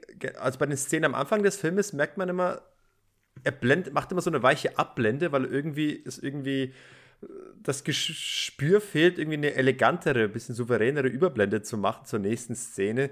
Das fällt mir negativ auf. Ja, es hat, das hat manchmal das Gefühl so, oh, jetzt habe ich das Interesse an der Szene verloren. Lass uns mal ab, mach mal genau. runter, wir machen die nächste auf. Genau. Bei, äh, bei den Action-Szenen, da kann er sich da geschickt aus der, aus der Affäre ziehen, weil eigentlich bei anderen Filmen würde ich mich darüber beschweren, wenn hier so staccato-mäßig äh, eine Action-Szene an die andere angereiht wird, weil du siehst dann wirklich, erst war noch irgendwie unser Kollege, der Chadov war noch irgendwo dort mitten im Dorf, hat da irgendwie geguckt und dann hat er diese Kanone entdeckt, dann gibt es Schnitt, dann wird was erzählt, dann siehst du ihn plötzlich an dem Ding sitzen und ballert schon fröhlich vor sich hin. Da hätte ich normalerweise gesagt, da fehlt mir ein bisschen Fleisch, da hätte ich noch ein bisschen mehr gesehen, wie sich draufsetzt und los anfängt zu ballern und während noch ein bisschen die, die Gegner ein bisschen äh, noch mehr äh, eingefangen werden dabei. Aber der Film hält schneidet es einfach mal so nebenbei rein. Und das funktioniert in dem Fall bei dem Film besonders gut, weil er eben diese, diese, diese Erzählebene hat, dass eben Chardow eigentlich erzählt ja, aus, vom Gefängnis mm, aus und ja. immer mit Rückblenden einige Szenen hineinwirft und insofern. Obwohl er dann natürlich, da hat er natürlich aber gerade im Mittelteil seinen Interviewpartner aber ganz schön zugeschwafelt mit, sagen wir mal, mäßig wichtigen Details der Mission. Ja ich stelle mir vor, wie du der Interviewpartner wärst und sagst, jetzt, jetzt kommen wir endlich zu dem spannenden Teil. Ja, so, eben. Dafür bin ich dann nicht hier, um zu erfahren, wie du mit deinen Kumpels rumgehangen hast. Ich will wissen, wie du die alle niedergeschossen hast, genau. Ja, und außerdem kommt noch hinzu, dass äh, Balabanov eben auch früher Musikvideos gedreht hat und da kommt irgendwie diese. Äh so es aber gar nicht. Also wir kennen ja nun, wir kennen ja nun, die 90er Jahre war ja dieses Jahrzehnt, wo in Hollywood die Video, die Musikvideo und Werberegisseure äh, an Fahrt gewannen und quasi sich etablierten also Leute wie Michael Bay und David Fincher und so. Und mhm. äh, das hier wirkt fast wie die Antithese. Mich würde mal interessieren, wie die Musikvideos ausgesehen haben, in welcher spartanischen Knäckebrot-Optik die daherkamen. Äh, Habe ich mir tatsächlich noch keins angeguckt, müsste ich jetzt bei Gelegenheit mal machen. Aber ich wollte erwähnen, dass mir tatsächlich, ich finde sein Einsatz der Musik immer sehr bedacht und präzise und mit und äh, durchaus stimmungsvoll. Also ich mag auch in dem ja. Film, so auch hier, er hat immer so, so alternative, leicht melancholisch anmutende Rockmusik, die so ein, eine gewisse Stimmung aufbaut, aber gleichzeitig sich dich auch irgendwie dabei trägt. Und das wirkt auch bei den Action-Szenen ganz cool. Also ich, ich mag den Soundtrack durchaus. Ich hatte mir heute auch komplett mal auf der Arbeit währenddessen angehört. Das ist wirklich sehr schön zum Durchhören. Und selbst auch so das Lied von, von Timo Mazzoraev, das eigentlich rein musikalisch von der Melodie her gefällt es mir sehr gut. Äh, aber textlich ist das eigentlich nichts, was ich mitsingen möchte, obwohl ich mich heute dabei trotzdem mehrfach dabei erwischt habe, wie ich. ich glaube, das war auch untertitelt im Film. Das war, glaube ich, was ziemlich martialisches. Naja, wie ich, wie ich schon sagte, da, in, bei diesem Lied Jerusalem wird der Dschihad beschworen, weil im Dschihad die große Klarheit liegt. Du weißt ja, dass Dschihad im Islam nicht das ist, was heute meistens damit gemeint ist, also bewaffneter Krieg, sondern es kann auch quasi der Kampf sein, sich zu einem besseren Menschen zu entwickeln. Oh, das klingt ja fast so wie die, die Definition. ich sag's dir nur, wie es häufig zu lesen ist. Ja. ja, das ist ja fast schon wie die Definition von Kung Fu. Kung Fu heißt einfach nur etwas durch harte Arbeit erarbeitetes. Ja, sehr schön. Und ich, den Holzhacker-Film, den er mir als Kung-Fu-Film verkauft, würde ich aber auch verreisen der Film ist gut genug inszeniert. Also man hat schon das Gefühl, der Regisseur weiß, was er tut, weswegen ich auch bei Szenen, die vielleicht ein bisschen seltsam wirken, erstmal den äh, Zweifel für den Angeklagten, also den Regisseur hier bin, dass es also schon äh, seine Richtigkeit hat und ich es halt nur nicht so, sich mir nicht gleich so erschließt. Ähm, ich hatte vorhin gesagt, spartanische Optik, das stimmt nicht ganz. Sie ist jetzt frei von Völlefanz und so, äh, hat aber natürlich gerade dann ab dem Zeitpunkt, wenn man sich ins Tschetschenland äh, bewegt oder begibt, hat man natürlich diese sehr beeindruckende Kulisse und anders als bei Rambo 3 oder anderen Filmen, wo quasi epische Landschaften von anderen, von anderen vielleicht nicht ganz so epischen Landschaften simuliert werden müssen. Äh, wie dir selber gesagt war man hier tatsächlich dort in dieser beeindruckenden Kulisse und äh, hat beeindruckende Bilder eben davon erzeugt. Auch ganz ohne, dass er jetzt irgendwie groß Farbfilter oder irgendwie sowas mit rein musste. Es sieht aber gut aus. Ja. Und auch atmosphärisch. Es sind halt auch geschickt, geschickt gewählte Einstellungen. Aber jetzt, jetzt mal Butter bei die Fische, jetzt mal knallhart. Jetzt unterm Strich, die, die Action-Szenen, hast du dich einigermaßen befriedigt gefühlt? Oder würdest du mir immer noch Betrug vorwerfen? Es ist kein, es ist kein Film, den man sich der Action wegen angucken sollte. Weil dafür gibt es einfach viel zu wenig und es ist auch zum Teil äh, zu schmerzhaft, um es äh, quasi als, als reine Action-Szene genießen zu können. Hm, ich überlege gerade, was man vielleicht so als, als bekannteres, äh, vergleichbares Werk äh, heranziehen könnte als Vergleich, damit man weiß, damit man weiß. Mich hat es ein bisschen erinnert, ich bin mal ins Kino gegangen, zum, als, als es noch Sneak Previews gab. Ja. Und äh, der Film war Anatomie eines Mordes, glaube ich, heißt der, mit Robert Redford und Willem Dafoe. Ein Führungsfilm, der eigentlich auch sehr, sehr spannend äh, klingt, aber halt ähnlich wie dieser Film auf sehr, sehr kleiner Flamme köchelt. auch durchaus, wenn man sich darauf einlässt, schon irgendwie äh, hält es einem schon am Ball. Aber er weigert sich, und das denke ich macht dieser Film bewusst, er weigert sich äh, kla auf klassische Spannungs- Erzeugtricks zurückzugreifen auf das übliche Manipulationsinventar, was die meisten Regisseure nutzen. Ja, wir haben bei bewegenden Momenten keine traurigen Violinen, die uns daran erinnern, dass wir doch bitte schön die Tränendrüsen ja. anwerfen sollen oder so. Das muss hier quasi, hier ist schon Mitarbeit vom Zuschauer äh, äh notwendig. Und das mag ich eigentlich, dass es ein Film ist, der dem Zuschauer auf Augenhöhe begegnet und ehrlich ist. Ja. Deswegen habe ich ihn ja letztendlich auch äh, gut bis sehr gut bewertet. Aber ich schlage mich jetzt auch wieder drum, den Film noch ein zweites Mal äh, in Belte zu sehen oder jetzt noch mehr des Regisseurs zu sehen. Aber ehe ich mich jetzt sprügeln lassen würde, würde ich mir vermutlich schon auch Brad angucken es ist, es war auf alle Fälle eine interessante Erfahrung. Wen das Thema interessiert, wen mal, wer mal sehen möchte, was sich, was hinter diesem von uns nur so aus der Ferne beobachteten Konflikt verbirgt, der ja durchaus, sagen wir mal, das Potenzial hat, wieder aufzuflammen, weil der Kadyrov, der, der ist tatsächlich derjenige, der den Frieden quasi mit eiserner Faust aufrecht erhält, wenn der aus Gründen äh, mal zum Beispiel stirbt, sei es ermordet oder weil er sich selber an seinem eigenen Karate-Hieb verschluckt, äh, dann könnte das alles wieder aufflammen und äh, äh, das ist also durchaus mal ein interessanter Blick. Es ist ganz sicherlich kein Film für Leute, die des Namens Chechenia Warriors 2 gekommen sind. Ja.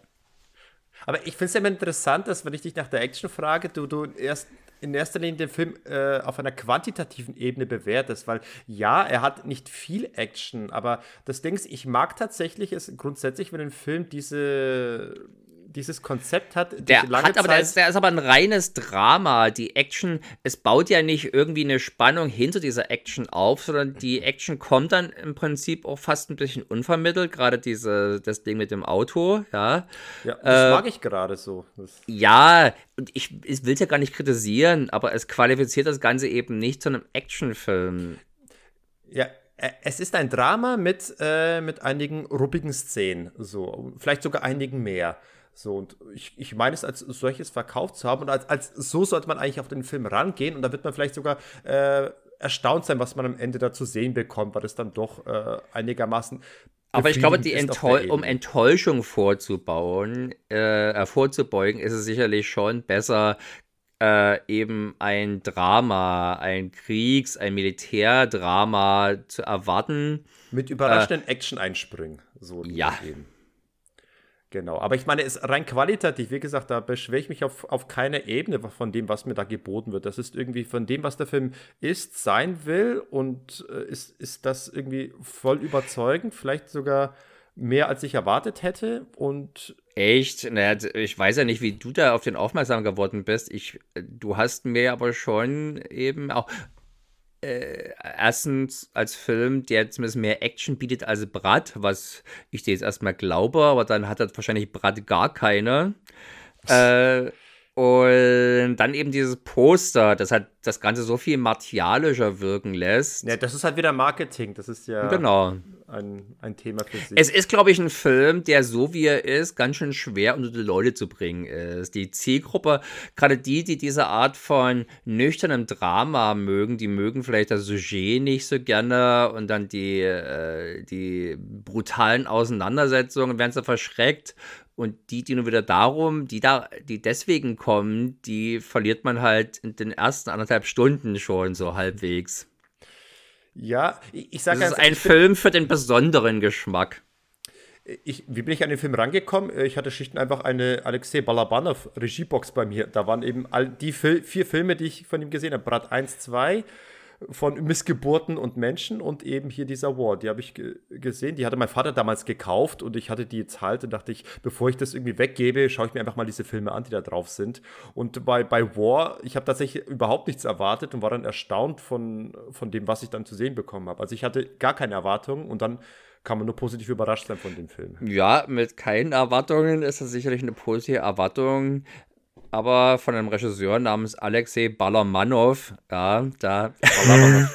Mensch, ich hab's jetzt mit Absicht falsch gesagt. Balarmanov. Balabanov. Es impliziert, dass Baller allein impliziert vielleicht Geballer. Nein, aber ich wusste das er ja nicht. Baller, Baller.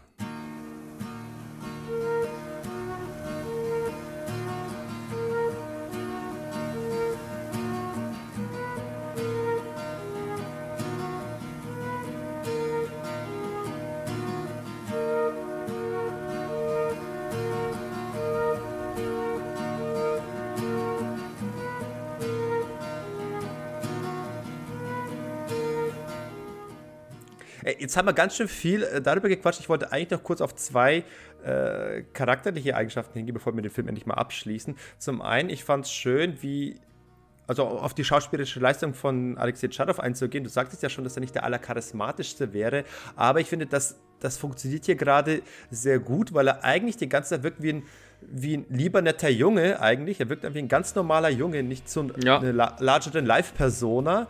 Und, aber dann trotzdem ist es dann schön, effekt, nicht schön, aber es ist dann interessant zu sehen, wie dann ein Normalo wie er dann plötzlich ähm, zu einer völlig anderen Person wird, wenn er sich eben in diesem Kriegsmodus befindet, weil er hat ganz offenbar äh, verstanden, wie, wie Krieg funktioniert und, und greift dann zu Mitteln, äh, womit man ihn wofür man ihn eigentlich ver, verabscheuen, verurteilen möchte. Aber er weiß einfach nur, wie Überleben funktioniert im Krieg und wie man seine Ziele erreicht.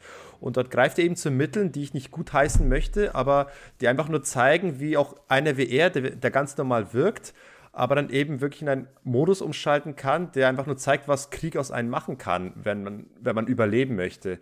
Und äh, das, äh, finde ich, zeigt dieser Film sehr Wobei gut. Wobei der ja nun tatsächlich, das, das spricht ihn hier aber äh, nicht so frei, wie das äh, Soldaten in anderen äh, Umständen, wie die davon vielleicht freigesprochen oder entschuldigt werden würden, weil er geht ja freiwillig zurück. Ja. Und man hat schon ein bisschen das Gefühl, dass äh, ähnlich wie es eben bei Rambo der Fall ist, dass er sich eigentlich auch, wenn es nach außen hin nicht zeigt, doch freut, dass er quasi wieder seiner Bestimmung folgen kann. Da hat er halt was gelernt. Wir erfahren ja jetzt auch nicht so viel über ihn, vielleicht vorher, ob der schon was gelernt hat oder sowas. Es scheint schon, das Soldat, das Soldat sein scheint quasi schon wesentlicher Teil seiner Identität gewesen zu sein. Und jetzt kann er sie halt, jetzt kann er sie halt wieder leben. Genau, genau. Auch wenn es nur zwei Jahre gewesen sind, wie es der Film erzählt. so, was wolltest du noch? Ja, genau. Nee, aber ist dann irgendwie, ich habe ja dann am Ende doch irgendwie so ein bisschen, ich weiß nicht, ein kleines bisschen Mitleid gehabt, dass er dann doch gefangen genommen wurde, weil er am Ende ist er dann doch Opfer seiner eigenen äh, Ambition geworden, weil eben die, diese, dieser Arsch von Ian Kelly, äh, der eigentlich ihm für, doch mal alles zu verdanken hat, dass, dass, dass sich Chadov auf den Weg gemacht hat, die, äh, mit ihm zurück in diese Gefahrensituation zu kommen, für quasi einen Krieg, der nicht seiner ist, mit ihm zu kämpfen. Und was ist dann am Ende veröffentlicht äh, der John die, die, dieses Videomaterial und äh, macht damit quasi den Ivan belastbar. Damit wurde quasi äh, auf Video bezeugt, bewiesen, dass er unschuldige Leute umgebracht hat, auch wenn es nicht äh, gezielt, äh, auch wenn es ja. nicht beabsichtigt war. Und dann, und dann taucht nicht mal John, dann taucht er nicht mal beim Kriegs, äh, bei dem äh, Gerichtsprozess auf, ja. Ich habe das Gefühl, als wenn der, der Ivan wirkt da nie böse darüber. Der hat seinen Frieden, so hatte ich das Gefühl, gemacht mit der ganzen Sache. Der weiß ja auch, dass er hier schon äh, Schlimmes getan hat, wie er mit dem, äh, mit diesem Typen, der dann quasi der, der Gepäckschlepper war und den er halt erpresst hat mit übelsten. Äh, Erpresst, gefoltert, bedroht, äh, genau. wirklich misshandelt mit übelsten Mitteln. Also insofern ist das jetzt auch was, äh, wo ich, wo man auch als Zuschauer durchaus sagen kann, ja, ich, ich, ich war bei ihm, aber letztendlich muss er jetzt halt auch die Konsequenzen tragen. Dass er jetzt hier mit diesem Journalisten reden kann, wirkt irgendwie oder lässt mich darauf äh, hoffen, dass es jetzt so schlimm nicht sein wird. Ja, er, er redet auch mit so einer gewissen Genugtuung, als hätte er die ganze Zeit immer so ein bisschen so ein Lächeln im Gesicht, als ob er irgendwie das Ganze für ihn ein spaßiges Unterfangen war, die, dieser Trip, dieser zurück nach Tschetschenien. Also mm. in, insofern wiederum muss es ihm einem gar nicht so sehr leid tun, ihn. Nein. Es, ich hab, zwischendurch habe ich mich noch gefragt, ob, ob mir äh, John leid tun muss, weil wir haben noch gar nicht gesprochen über, über das Loch. Äh, und er ist ja mit seiner Frau in diesem Loch gelandet, wo ihm bereits ein Kriegsgefangener drin sitzt, nämlich dieser russische Kommandier, gespielt von eben Sergei Badrov. Das ist eben der, der, der Darsteller des Danila Bagrov aus, aus den beiden Brat-Filmen. Ja. Einige, einige sagen gerne, dass das so eine Art äh, Prequel zu den Brat-Filmen wäre, weil in Brat 1 er eben. Einige. Als, als Was für eine Community gibt es denn, die so, die so über diese Filme spricht? Die Leute, die die Filme gesehen haben. Ach so. dass, das halt eben ein Prequel wäre, weil eben Brat 1 äh, Dan Daniela aus, aus dem Tschetschenien, aus dem ersten Tschetschenienkrieg nach Hause kommt. Ne? Und hier ist jetzt Gefangener in diesem zweiten Tschetschenienkrieg, äh, zumindest der, der Schauspieler. Und hier hat er eben nur eine Nebenrolle, aber er ist er funktioniert eben als, als der Typ, in den sich die, die Frau von John offenbar gleich Hals über Kopf verliebt. Und ich, hm. mich, ich fand diese Szene interessant, dass eben John zurückkommt nach zwei Monaten in dieses Loch in Tschetschenien, um seine Frau zu retten oder seine, seine, seine zukünftige Frau. Er wollte sie ja heiraten. Und dann sieht er sie dort äh, mit dem anderen Gefangenen nackt unter der Decke liegen.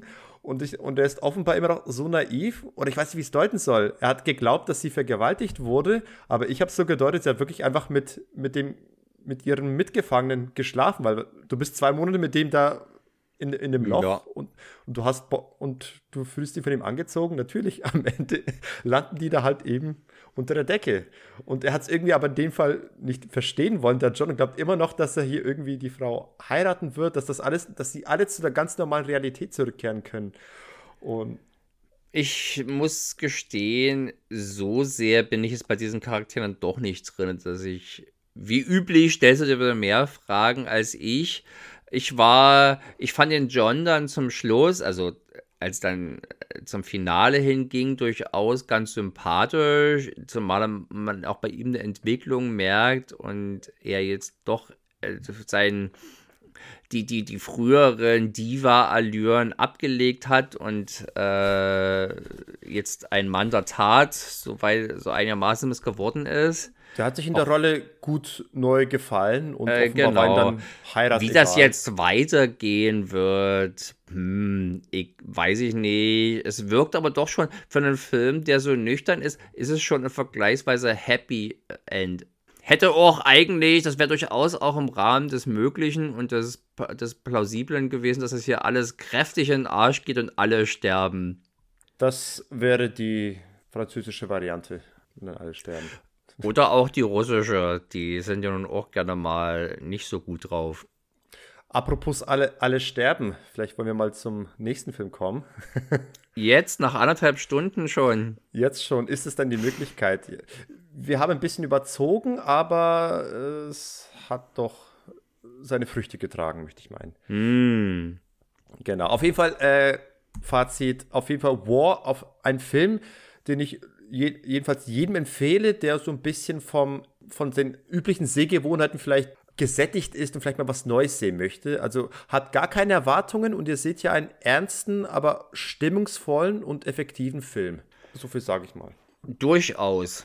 Also volle Empfehlung für uns von Weinar. Und wie gesagt, ich habe den tatsächlich ein bisschen patriotischer in, in Erinnerung gehabt, aber ich habe jetzt nach der zweiten Sichtung habe ich gemerkt, der ist nochmal deutlich Russland. Also patriotisch ist er gar nicht. Der macht keinen Case für Russland auf.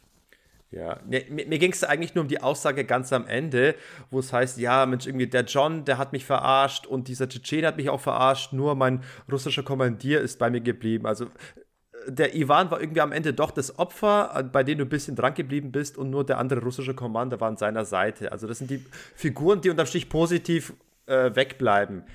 Die, ja, aber der, also ich meine, der John hat doch letztendlich nur erstens ist der, ist der Ivan ja nicht aus Menschenfreundlichkeit mitgekommen, sondern wollte bezahlt werden.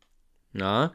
War Söldner im Prinzip und hat eben auch dann diese Verbrechen letztendlich an, äh, an Unschuldigen oder an Zivilisten oder sowas begangen, dass das Konsequenzen hat, denke ich mal, dass da das ist doch nachvollziehbar, das muss man mit dem, dem John, dem Engländer, nicht zu, zum Vorwurf machen.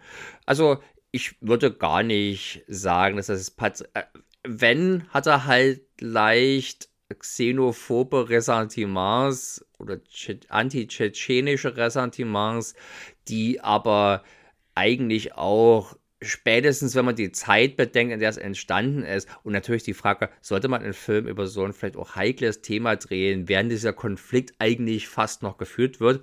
Ich würde jetzt auch nicht unbedingt einen Film drehen, der gerade jetzt im aktuellen äh, Israel-Palästina-Konflikt spielt, da ist ein bisschen Distanz, glaube ich, schon angebracht angeraten, aber äh, gemessen an diesen Sachen ist das eigentlich alles bei War recht gut gelaufen.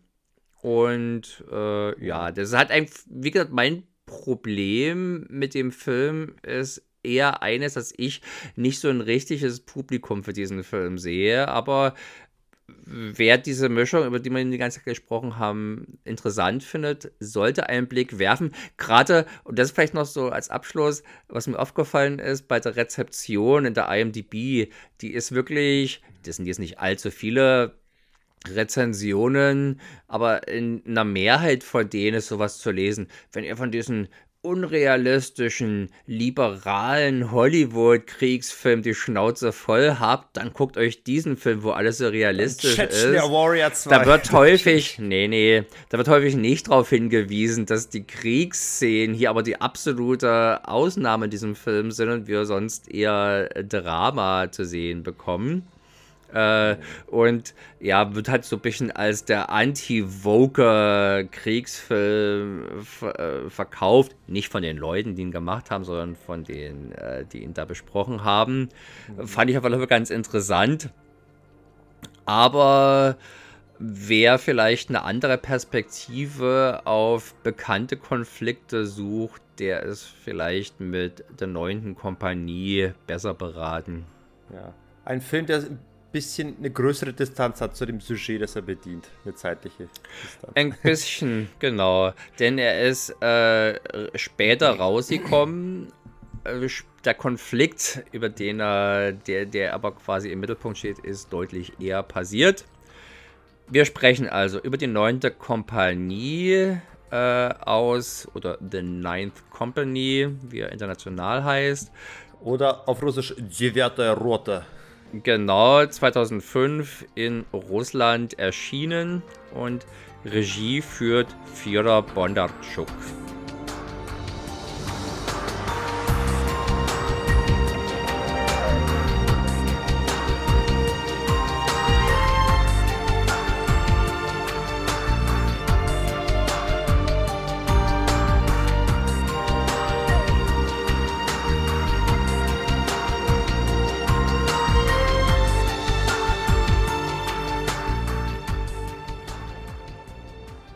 Diesmal. Eine Gruppe russischer Rekruten hat sich 1980 freiwillig zum Dienst in Afghanistan gemeldet. Bevor es jedoch dorthin geht, werden die jungen Soldaten zunächst für den gefährlichen Einsatz trainiert. Ein Training, das aus Jungs Männer und aus einem bunt gewürfelten Trupp von Misfits eine verschworene Gemeinschaft macht. Doch kein Training der Welt kann sie auf das vorbereiten, was sie in Afghanistan erwartet. Oh ja. Klingt natürlich jetzt eher nach Klappentext und äh, umfasst nicht das, was der Film für mich jetzt alles ausmacht. Äh, aber da kommen wir ja gleich drauf zu sprechen. Ja, aber der Film äh, fasst im Prinzip, greift nochmal das auf, was der Vater von Ivan in War gesagt hat. Krieg macht aus einem Jungen einen Mann. Ein Mann werden ist gut, weil ein Mann ist stark. Und das werden sie auch. Offenbar. Ich würde mal einfach sagen, wenn man jetzt eine Frau äh, hier mit reingeworfen hätte, also wie es jetzt zum Beispiel bei der US-Armee ist, dass eben auch Frauen dienen, auch in der kämpfenden Truppe, dann würde sie sicherlich ähnliche Entwicklungen durchmachen. Das macht halt einfach solche Erfahrungen mit Menschen. Ja. Traditionell ist das natürlich, ist das eben Erfahrungen, die vornehmlich auf Männer einprasseln, da sie traditionell die kämpfende Truppe äh, sind oder darstellen. Ja. Anders als der War ist das hier natürlich tatsächlich ein, ein richtiger Kriegsfilm. Zum einen, weil er halt tatsächlich auch innerhalb der Reihen des Militärs spielt, wenn es ja eben, wir sagten es schon, bei War der, der Soldat, der Ex-Soldat auf eigene Faust unterwegs ist und das mhm. auch erst im letzten Drittel und davor ist er halt im Zivilleben unterwegs. Mhm. Äh, hier sind wir halt in der Armee und der Film ist auch, der Film ist zweigeteilt nämlich halt klassisch Full Metal Jacket mäßig in die Ausbildungsphase und die Kriegsphase. Ja, und da hören auch die Gemeinsamkeiten von Metal Jacket auch nicht auf. Also das geht ja wirklich bis, bis in das kleinste Detail, werden hier teilweise äh, Dialogszenen oder Monologe rezitiert oder neu aufgegriffen und, und hier wieder verwurstet. Ja, die aber jetzt nicht die, aber jetzt nicht die ikonischen aus, äh, die ikonischen Ausbildungsmonologe vom Drill Sergeant. Doch, doch, doch, genau die. Wenn, wenn der Drill Sergeant, der Hartman aus Full Metal Jacket sagt, äh, hier, ihr seid hier Pukes, der lowest life order, ihr seid hier nicht mal richtige Menschen und genau dasselbe sagt jetzt hier auch der Digalo, er sagt, ihr seid hier nicht, ihr seid hier nur, nur Scheiße. Und ihr müsst euch hier erstmal als Ja, das ist aber nun, glaube ich, das ist doch nicht das, wofür man sie, woran man sich bei Full Metal Jacket erinnert, sondern es sind halt die eher zynisch lustigen Sprüche, die er macht, wenn er quasi kreativ die Leute beleidigt. Hier ist es hier, äh, was ich ganz sinnvoll finde, versucht der Ausbilder jetzt nicht, den finsteren Spaßmacher rauszukehren. Nee, aber er ist trotzdem auf gewisse Art und Weise spaßig. Also ich habe Full Metal Jacket oft genug gesehen, sodass ich mir auch diese Szene, ich sie sofort erkannt habe. Äh, deswegen fällt Na, ich halt glaube auf. nicht, das, ist, das, sind doch, das sind doch bei Full Metal Jacket, der ist ja nun auch ein Film mit einem hohen Realitätsanspruch. Das sind halt, das ist halt die Art von Sprüche, die tatsächlich beim Militär, also gerade in etwas straffer geführten Armeen äh, gehandhabt werden. Natürlich ist es im Prinzip in solchen Armeen das Ziel der Grundausbildung, die Leute in, in ihre Einzelteile zu zerlegen und neu zu formen, zu einem, den Menschen quasi zu zerlegen und zu einem Soldaten neu zu formen. Das ist jetzt also, das würde ich nicht als klare, das würde ich jetzt also nicht als klare Full Metal Jacket Refer Referenz oder gar irgendwie. Ich sehe es als ganz klare Full Metal Jacket. Die, die, die Differenzen sind haarsträubend geradezu. Wie gesagt, es, es werden einige Sätze sinngemäß nochmal neu aufgewärmt, nur, nur in, in, in anderer Wortkombination, aber es wird im Prinzip dieselbe Szene ausgesprochen. Da ist dieselbe Szene, wo vor den, vor den Rekruten steht und den mehrfach in den Bauch boxt, weil ihnen nicht passt, was sie gerade sagen. Hier der, der, der Schauspieler Mikhail Borotchenkov, der, der macht das ja noch mal krass, indem er noch mehr, mehr, mehr austeilt, als, als es schon der Hartmann macht. Also, aber es bleibt ja noch dabei. Es ist nicht, es ist dann eine Ausbildungsszene, aber gerade in dieser Einführungsszene mit dem Gigalo, da, da ist das sind die Zitate, finde ich, sehr deutlich. Na gut, agree to disagree. Ich sehe das tatsächlich bei, bei beiden Filmen einfach einen Bezug zu, rea, zu realen Ausbildungssituationen. Deswegen ähneln die sich. Hier fehlt völlig äh, der zynische Humor, der diese Szenen in Full Metal Jacket ja letztendlich so unvergesslich macht. Die reine Menschenverachtung macht es doch jetzt nicht so memorabel, sondern sie, ja, genau. die, die, sondern dieser zynische Humor, mit der das Ganze verpackt wird. Man, man, man kann ganz kurz sagen, äh, schon mal ein kleines Mini-Fazit vorab, es ist Full Metal Jacket nur ohne Substanz. nee. Nein, das agreed er auch hier machen wir das mal bei den, bei den Schauspielern, wenn wir jetzt schon gerade bei den äh, Mikhail Borotchenkov waren. Äh, ich habe tatsächlich überlegt, woher ich den nochmal kenne, weil das, der hat so eine wunderbar charismatische Fresse. Ich dachte, wo kenne ich den denn bloß noch? Äh, natürlich, er hat ja das Remake von Kommando gespielt, von Phantom Kommando. Welcher jetzt? Der Dugalo, der Ausbilder in der ersten Hälfte. Ach so, okay. Der ist ja der Echt, ja? quasi. Der mit der Narbe. Dien, Dien D. Dien. Hm. Genau russischer Arnold Alias Phantom Commando 2. Phantom Commando 2, sehr gut. Ja. Und der ist ja eigentlich, der, hat, der ist ja auch vor allem bekannt durch, durch eine TV-Serie in Russland, National Security Agent. Ich habe es natürlich nicht gesehen, aber er ist offenbar da äh, fast sowas wie ein Jack Bauer, kennt man den Alexei Nikolaev, diesen Agenten, den er dort spielt, macht offenbar auch ganz gut. Hier in dem, in dem Film muss ich sagen, er ist, er ist sehr charismatisch. Ich, ich sehe ihn sehr gerne in diesem Film. Ich finde ihn unterhaltsam, aber auch deswegen, weil er ein bisschen ich finde, ein bisschen überfordert ist mit dieser Rolle und äh, nicht so ganz den Badass raushängen lassen kann. Mann, der spielt einen zutiefst traumatisierten Menschen, der eigentlich gerne zurück möchte nach Afghanistan, um vermutlich dort zu sterben oder seine Mission irgendwie zu Ende zu bringen. Stattdessen muss er hier halt andere Leute dazu ausbilden, um dort verheizt zu werden. Also das, diese Verletzlichkeit ist das, was du jetzt vielleicht gerade ein bisschen als Mangel an Souveränität oder sowas. Äh, Ach, du möchtest sagen, dass das tatsächlich äh, im, im, Schauspiel angelegt ist, diese innere Zerrissenheit ja. äh, äh hier ranzubringen. Auf mich du siehst, da sind immer wieder Szenen dabei, wo du richtig merkst, der möchte eigentlich gerne jetzt heulen, ja, und auch den anderen sein Herz ausschütten kann es aber natürlich nicht. Weder das Reglement lässt das zu, noch das Männlichkeitsbild, was er natürlich pflegt, lässt das zu. Äh, das ist schon, denke ich mal, eine sehr interessante und sehr äh, zerrissene Rolle, die hier meiner Meinung nach sehr adäquat dargestellt du, wird. Ich, ich sage, ich, ich hatte Freude an dieser Rolle, mir, mir hat sie Spaß gemacht, aber ich, ich komme nicht drum herum zu sagen, dass er immer auf mich ein ganz kleines bisschen leicht äh, unfreiwillig komisch wirkte in, in dieser Rolle. Aber manchmal kann es ja so sein, dass, dass, dass äh, Figuren mit einer inneren Zerrissenheit äh, auf, auf außen ein bisschen vielleicht seltsam wirken, ich sag's mal ganz, ganz neutral. Was der Film erstmal recht gut schafft, ist es, ich habe bei Kriegsfilmen sehr häufig das Problem, ich habe nicht allerbeste Ge äh, Gesichtergedächtnis. Ja, und natürlich Kriegsfilme, da sind die Leute gerne in Uniform unterwegs und dann Staub versch äh, verschmiert und Dreck verkrustet und so alles. Ich habe häufig Schwierigkeiten, die Leute auseinanderzuhalten. Bei Black Hawk Down ist das immer ein großes Rätsel, das ist immer, wer, wer, wer das gerade ist, der hier in Aktion tritt.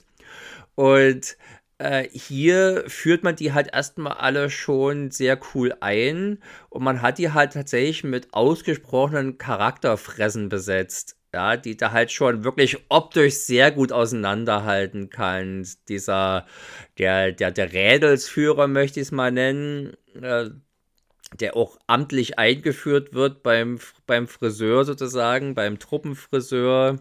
Ja, ja, das ist äh, der, wie heißt der? Moment. Arthur Smaljaninov, genau. Der hat tatsächlich so schiefe Zähne und wirklich so eine seltsame Hacknase. Und, aber ja, Sieht aber schon irgendwie trotzdem recht cool dabei aus. Er sieht cool aus. Gilt für, eigentlich für jeden Darsteller. Sie haben alle tatsächlich sehr charismatische Gesichtszüge, äh, wo man sie gut durcheinander auseinanderhalten Naja, ausgerechnet der Typ, den die jetzt, der, den die jetzt hier aus dem R, den die jetzt aus dem War äh, rübergenommen haben, den du mir angepriesen hast. Wie heißt der? Chanov? Äh, Alexei Tschadov. Chadov, genau. Chadov.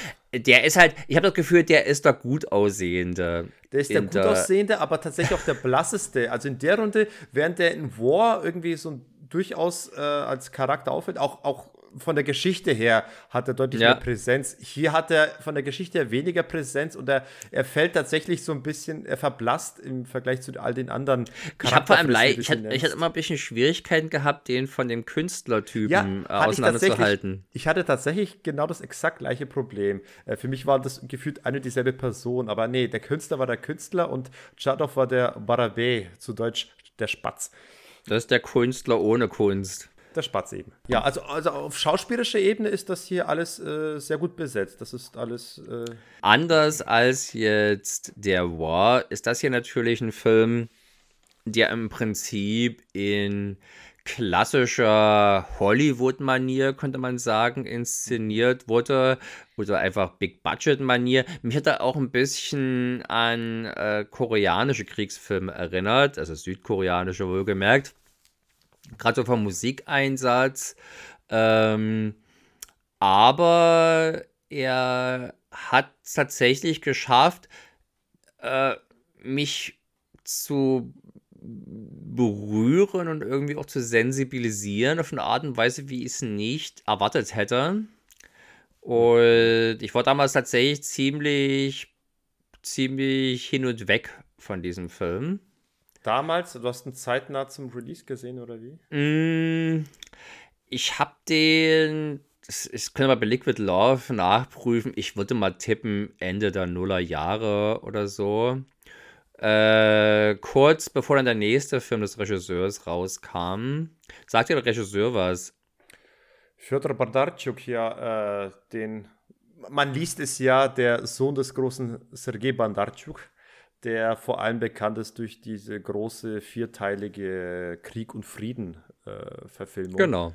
aus den 60ern, die ich immer noch vor mir herschiebe, die mal zu gucken. Och, die ist auch wirklich, muss ich sagen, ich habe den ersten von den vier Teilen durchgestanden und äh, so geil die Heer-Szenen auch sind, es ist schon ganz schön, äh, ganz schön lahmarschiges äh, Treiben, gerade dann in St. Petersburg oder so.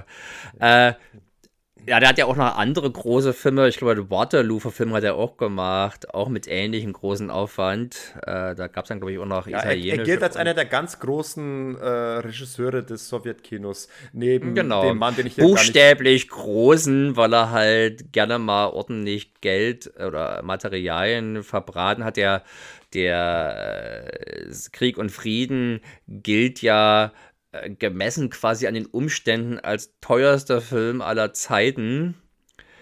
Es ist schwer zu sagen, einfach weil man, weder kann man den Rubel einfach in, in einen sinnvollen Bezug zum Dollar zum Beispiel stecken. Man weiß, vieles von dem, was eben natürlich in Amerika Geld kostet, kann halt hier über äh, wurde halt bei Krieg und Frieden über, über, über, über Soldaten äh, getan, die halt vermutlich irgendwie kostenlos zur Verfügung standen oder halt in Absprache mit der Armee.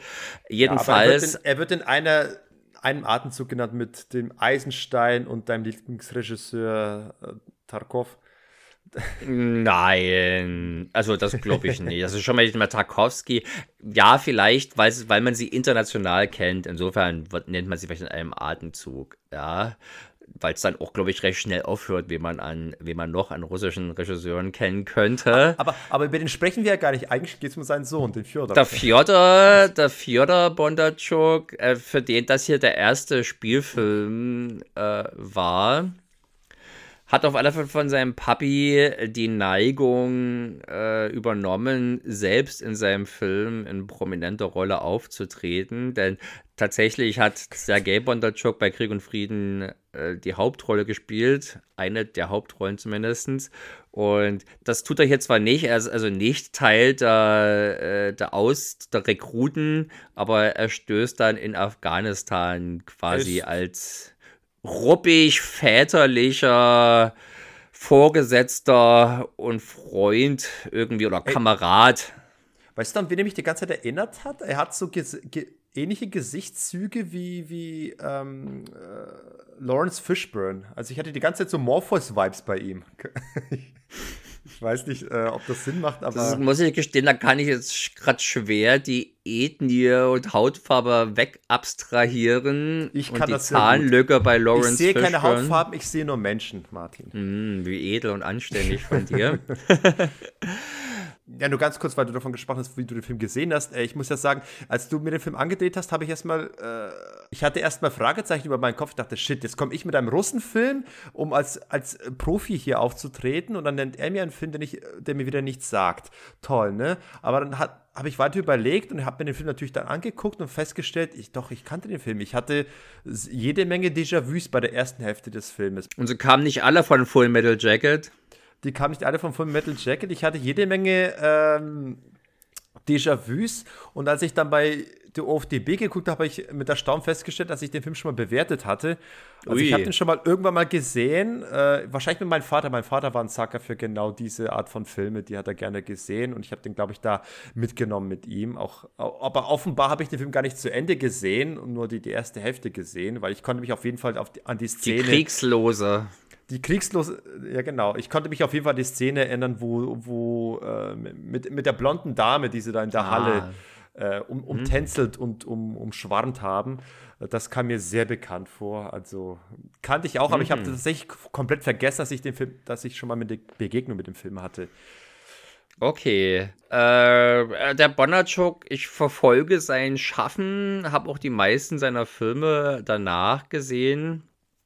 Er hat dann eine recht interessante äh, Big-Budget-Verfilmung eines beliebten Romans der Brüder Strugatsky, Boris und Arkadi, die also Picknick am Wegesrand geschrieben haben zum Beispiel, was die literarische Grundlage für Sergejs Lieblingsfilm Stalker ist. Ja.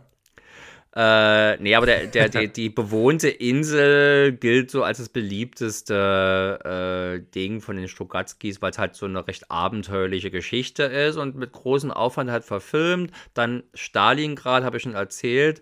Und seine zwei letzten Filme waren auch beides äh, Science-Fiction-Filme wieder. Attraction 1 und 2 gibt es alle auf Deutsch.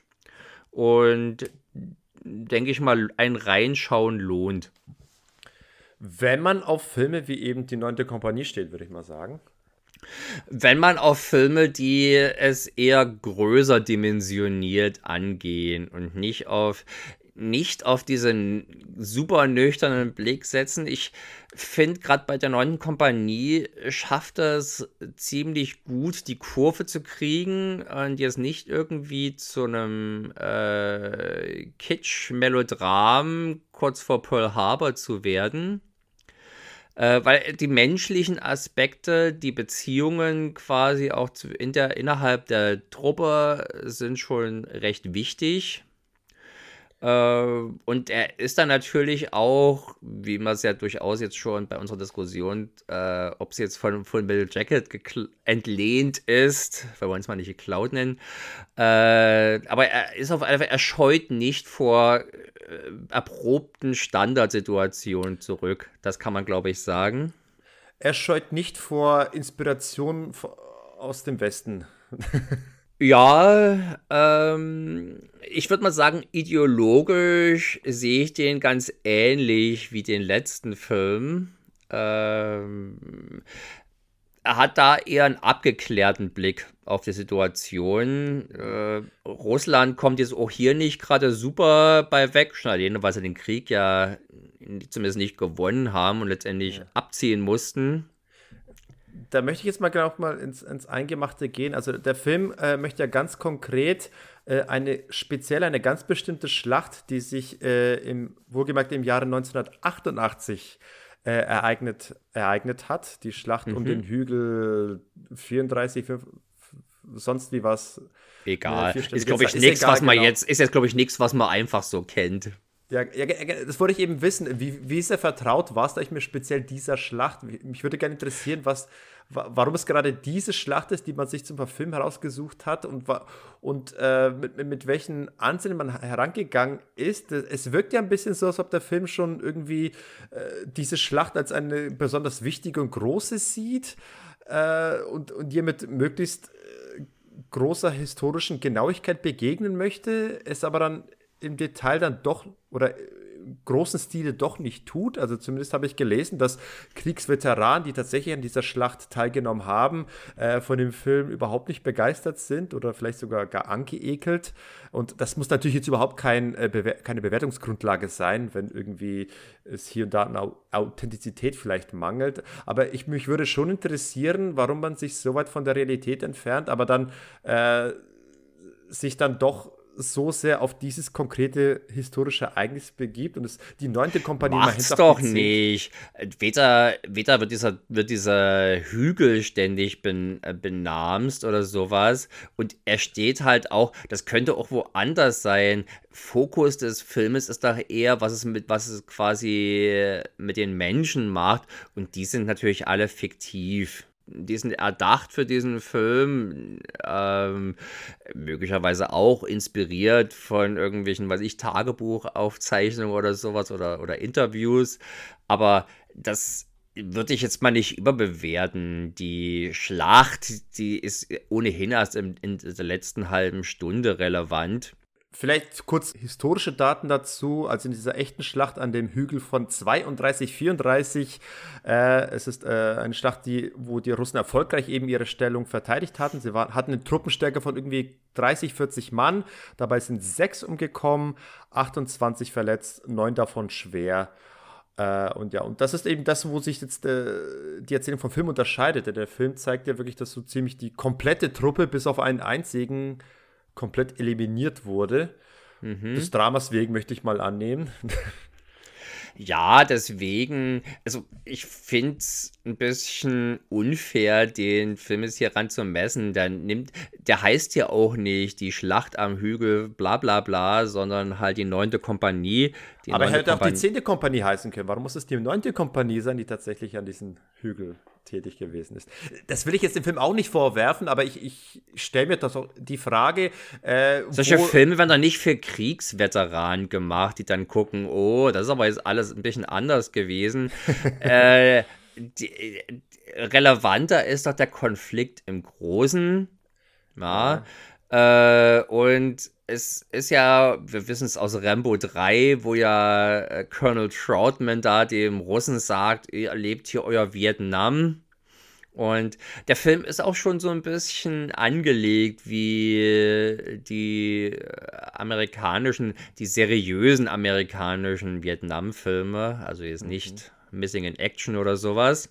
Er, er, fängt schon mal quasi an, oder nee, er fängt nicht damit an, aber ich denke mal, er setzt voraus, dass jetzt niemand äh, im Publikum denkt, Mann, das war eine geile Sache. und Mann, haben wir uns da prima geschlagen, sondern es ist schon eher eine äh, betroffene Perspektive, die, äh, die, die, die, die, eine kritische, ne, nicht überkritische, aber doch eine, die, äh, sagen wir mal, sagt, auch wenn hier die Einzelnen natürlich sofern man das bei einem Soldaten sagen kann, gute Arbeit und gar heldenhafte Arbeit geleistet haben, ist es halt trotzdem nichts geworden.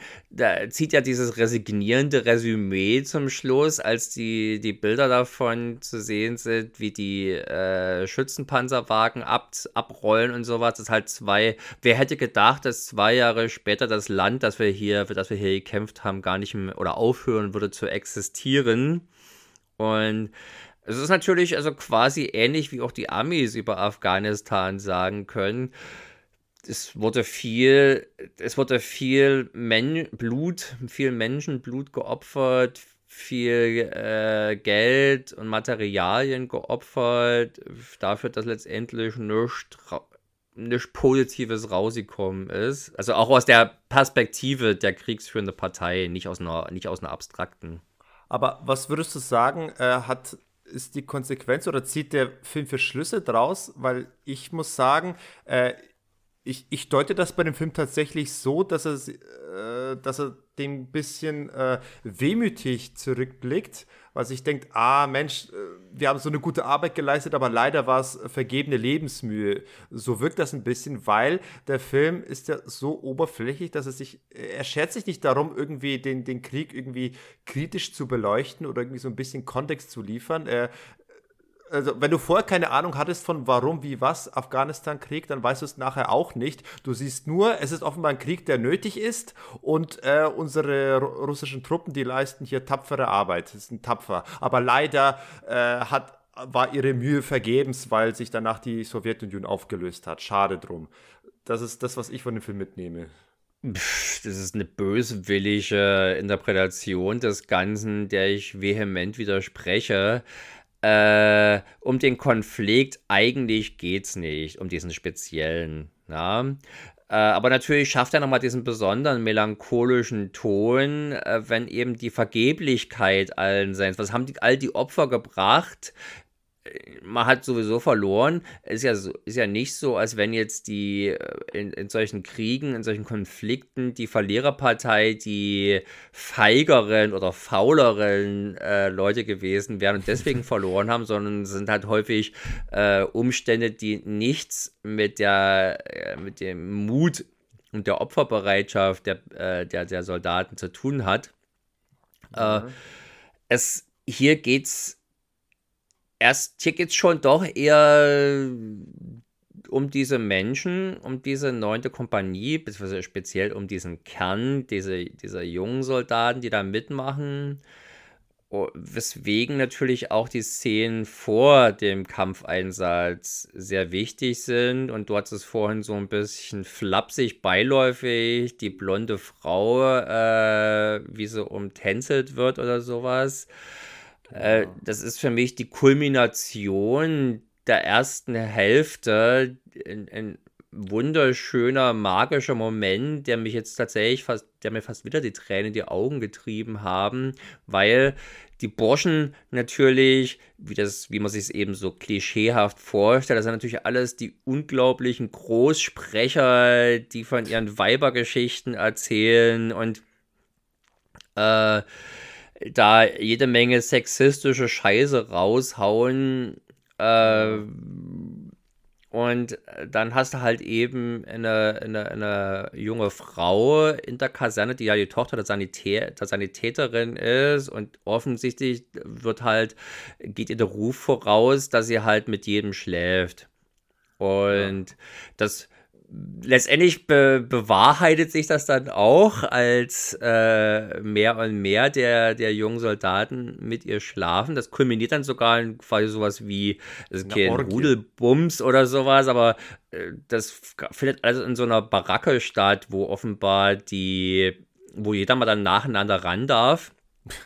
Und dabei die anderen, die gerade nicht Beteiligten sind, üben sich in Konversation und Geduld. ähm, und letztendlich der Künstler äh, ist halt offenbar sehr angetan und erkennt halt in ihr den Menschen, den sie selber offensichtlich vorher nie in ihr erkannt hat, äh, ja, den sie nie erkannt hat. Also er sagt, dass sie, dass sie, dass sie so schön ist, kichert sie nur verlegen und äh, wenn sie dann letztendlich rauskommt, nackt und alle sie ansehen, da hast du halt in ihren Gesichtern, also der, der, der jungen Soldaten, halt auch nicht mehr diese, diese Geilheit und diese auch niederträchtige Verächtlichkeit, mit der da gelegentlich über sie gesprochen wurde, sondern. Äh, Plötzlich hatten sie Respekt vor einem Menschen. Das ist zu viel gesagt. Nein, aber sie lassen sich voll auf die Situation ein und erkennen halt schon. Und die, die Regie macht das auch sehr gut. Die wirkt in diesem Moment viel schöner, als sie es vorher immer war. Ja, sie hat wirklich eine gewisse, was Überirdisches. Ich finde das einen ganz schönen, ganz wichtigen Moment, der diesen Film viel näher an mein Herz bringt, als das äh, Kriegsfilm üblicherweise gelingt. Was jetzt nicht mein Lieblingsgenre ist. Ne? Und erlaubt eben auch ein emotionales Fundament für die Figuren, die eben in diesem Genre auch nicht üblich ist. Ich, ich habe irgendwie ich meine, gespürt zu haben, was die Szene versuchen will zu übermitteln, aber sie tut es dann doch auf eine sehr, auf eine sehr pathetische Art und Weise, die mir ein bisschen ein Stück weit gegen den Strich ging. Also ich empfand sie unterm Strich doch irgendwie eher als platt und klischeehaft und vor allem sehr wo hast du denn schon Wo hast du denn schon was schon mal gesehen? Also zumindest dieses, oh, du bist aber so schön, du bist aber. Äh der war doch schon gut eingeführt, dass man also auch ihm abnimmt. Der ist der einzige von denen, die das nicht als irgendeine so Floskel rausgehauen hätten, um äh, das zu bekommen, was sie eh schon gekriegt hätten. Ja das, das meint er halt, das meint er halt ernst und das merkt man auch, weil man eben ja vorher schon weil Da hilft natürlich, wenn man ihn erkennt und ihn nicht mit dem anderen Typen verwechselt. Das ist das, was ich als Klischee meinte, auch wenn mir jetzt gerade kein anderes Beispiel einfällt. Das ist ja das Typische bei Klischees. Äh, man hat nie ein Beispiel dafür, weil es irgendwie so vermeintlich omnipräsent ist, wie es einem im Kopf gerade erscheint. Äh, jedenfalls, ich, ich, ich kann verstehen, dass man die Szene mag. Mir war sie ein Tick zu, äh, zu gekünstelt, mir persönlich. Aber da hat Ich finde die auch gar nicht dick aufgetragen oder pathetisch. Ich finde die ganz zart und sensibel inszeniert. Solche Worte kenne ich von dir gar nicht. Und zudem auch visuell, weil wir uns im Allgemeinen nicht über zarte und sensible Filme unterhalten, Sergej. Du, bist, du ja, schiebst mir nur den ganzen groben Stoff unter. Ja, genau, so bist du mehr so der Grobian. Aber ich habe ja dann oft, wir haben ja oft mal Situationen, wo ich dann irgendwie äh, eine ruhige, einen ruhigen Moment irgendwie ähm, beschreibe, der mir besonders gefällt und dann sagst du, ah, das war langweilig, ich wollte lieber Action sehen und jetzt äh, haben wir mal den umgekehrten ist Fall. Doch, äh, das mache ich nur dann, wenn die Filme A, äh, das Versprechen eigentlich vornehmlich Action zu haben und das Ganze dann halt äh, doch auch scheiße inszeniert ist äh, und das finde ich halt hier explizit nicht. Ich hatte damals auch meinem, einem meiner besten Freunde näher gebracht, der das glücklicherweise ähnlich empfunden hat, diese Szene wie ich. Mhm. Aber um uns von dieser Szene mal wegzubewegen, du hast ja gerade auch diesen, äh, die oberflächliche Herangehensweise des Films an den Konflikt äh, kritisiert finde ich halt auch nicht. Der Film findet da genau die richtigen Worte mit dieser Einsatzbesprechung, wo dieser Hauptmann vor diesen gelangweilten Rekruten die, diese, mhm. die Besonderheiten der Situation erläutert. Ja, die, das islamische, die, die islamischen Traditionen, die Stammestradition und äh, du siehst dazu die Rekruten, die allesamt irgendwas anderes machen und sich für alles Mögliche interessieren. Das war für mich tatsächlich eine der, der besten Szenen des Films. Also da habe ich auch gespannt zugehört. Ich, ich bin jetzt nur kein ähm, Afghanistan-Experte, der jetzt bewerten kann. Musste ja auch nicht. Musste ja auch nicht. Aber es reicht fürs Verständnis der Situation, denke ich mal, ganz gut.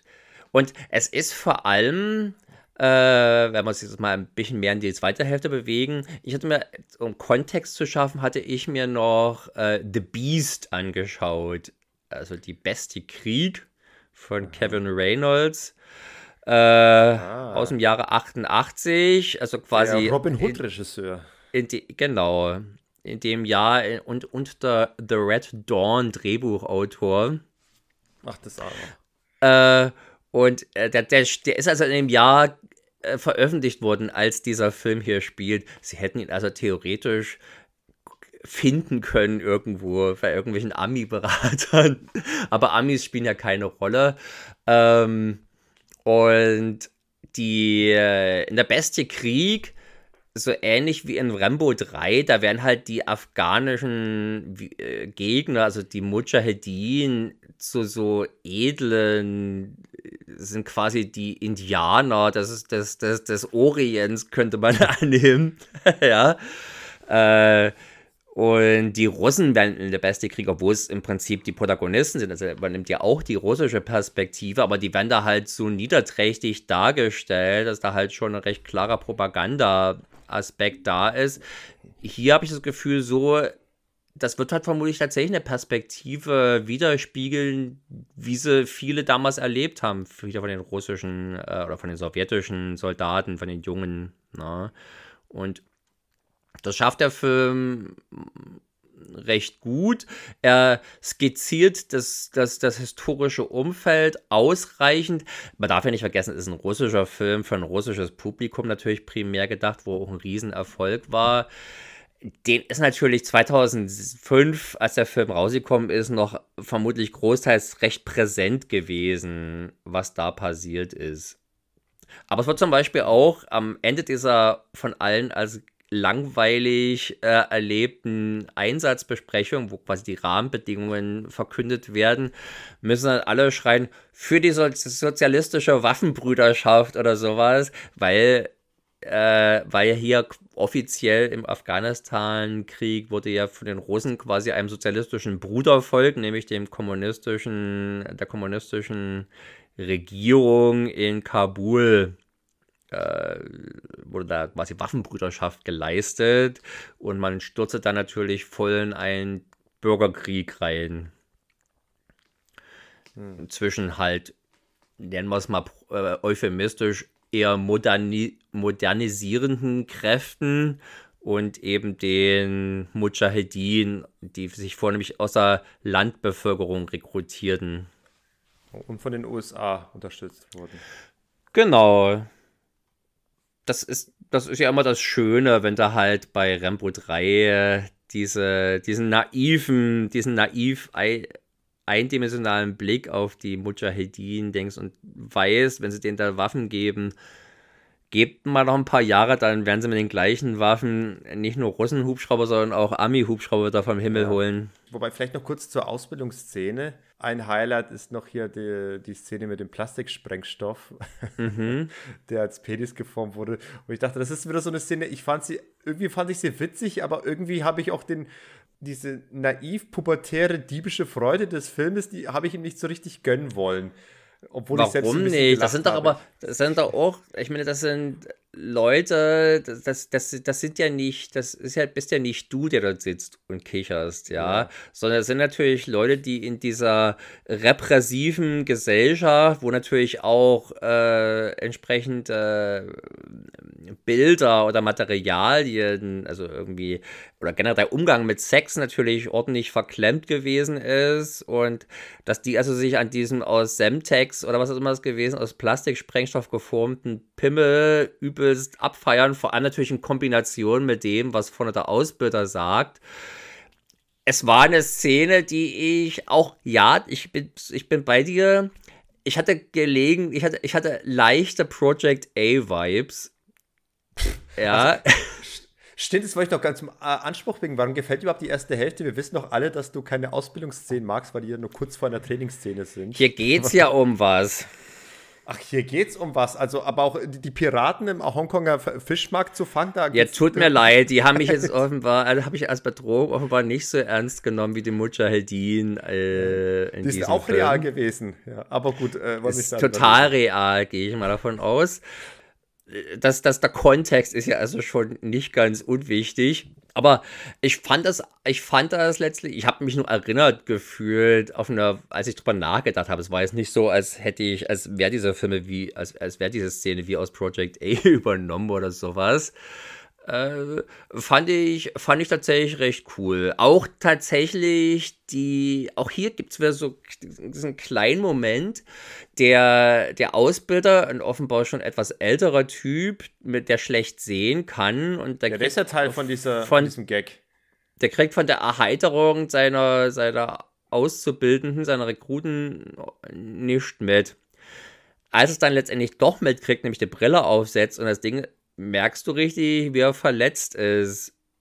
Ja, weil die werden ja, das ist ja nicht wie bei der Bundeswehr Grundausbildung, wo man im Prinzip, mein Gott, ob du hier was lernst oder nicht, ist völlig irrelevant. Ja, ähm, Scheiß drauf. Also die sich irgendwie durchschlawinern ist völlig ausreichend. Hier geht es hier eigentlich um was. Und vermutlich dieser ältere Typ weiß auch schon, wie viele verletzt oder gar tot zurückkommen oder gar nicht zurückkommen. Und äh, ich, auch das wieder so ein kleiner Moment, wo da blieb mir jetzt das Lachen oder das Lächeln nicht im Halse stecken, aber es war, es ließ mich innehalten und ich dachte mir, ja, das ist ein, das ist ein Film mit einer echten, unaufgeregten Menschlichkeit, die mich erreicht.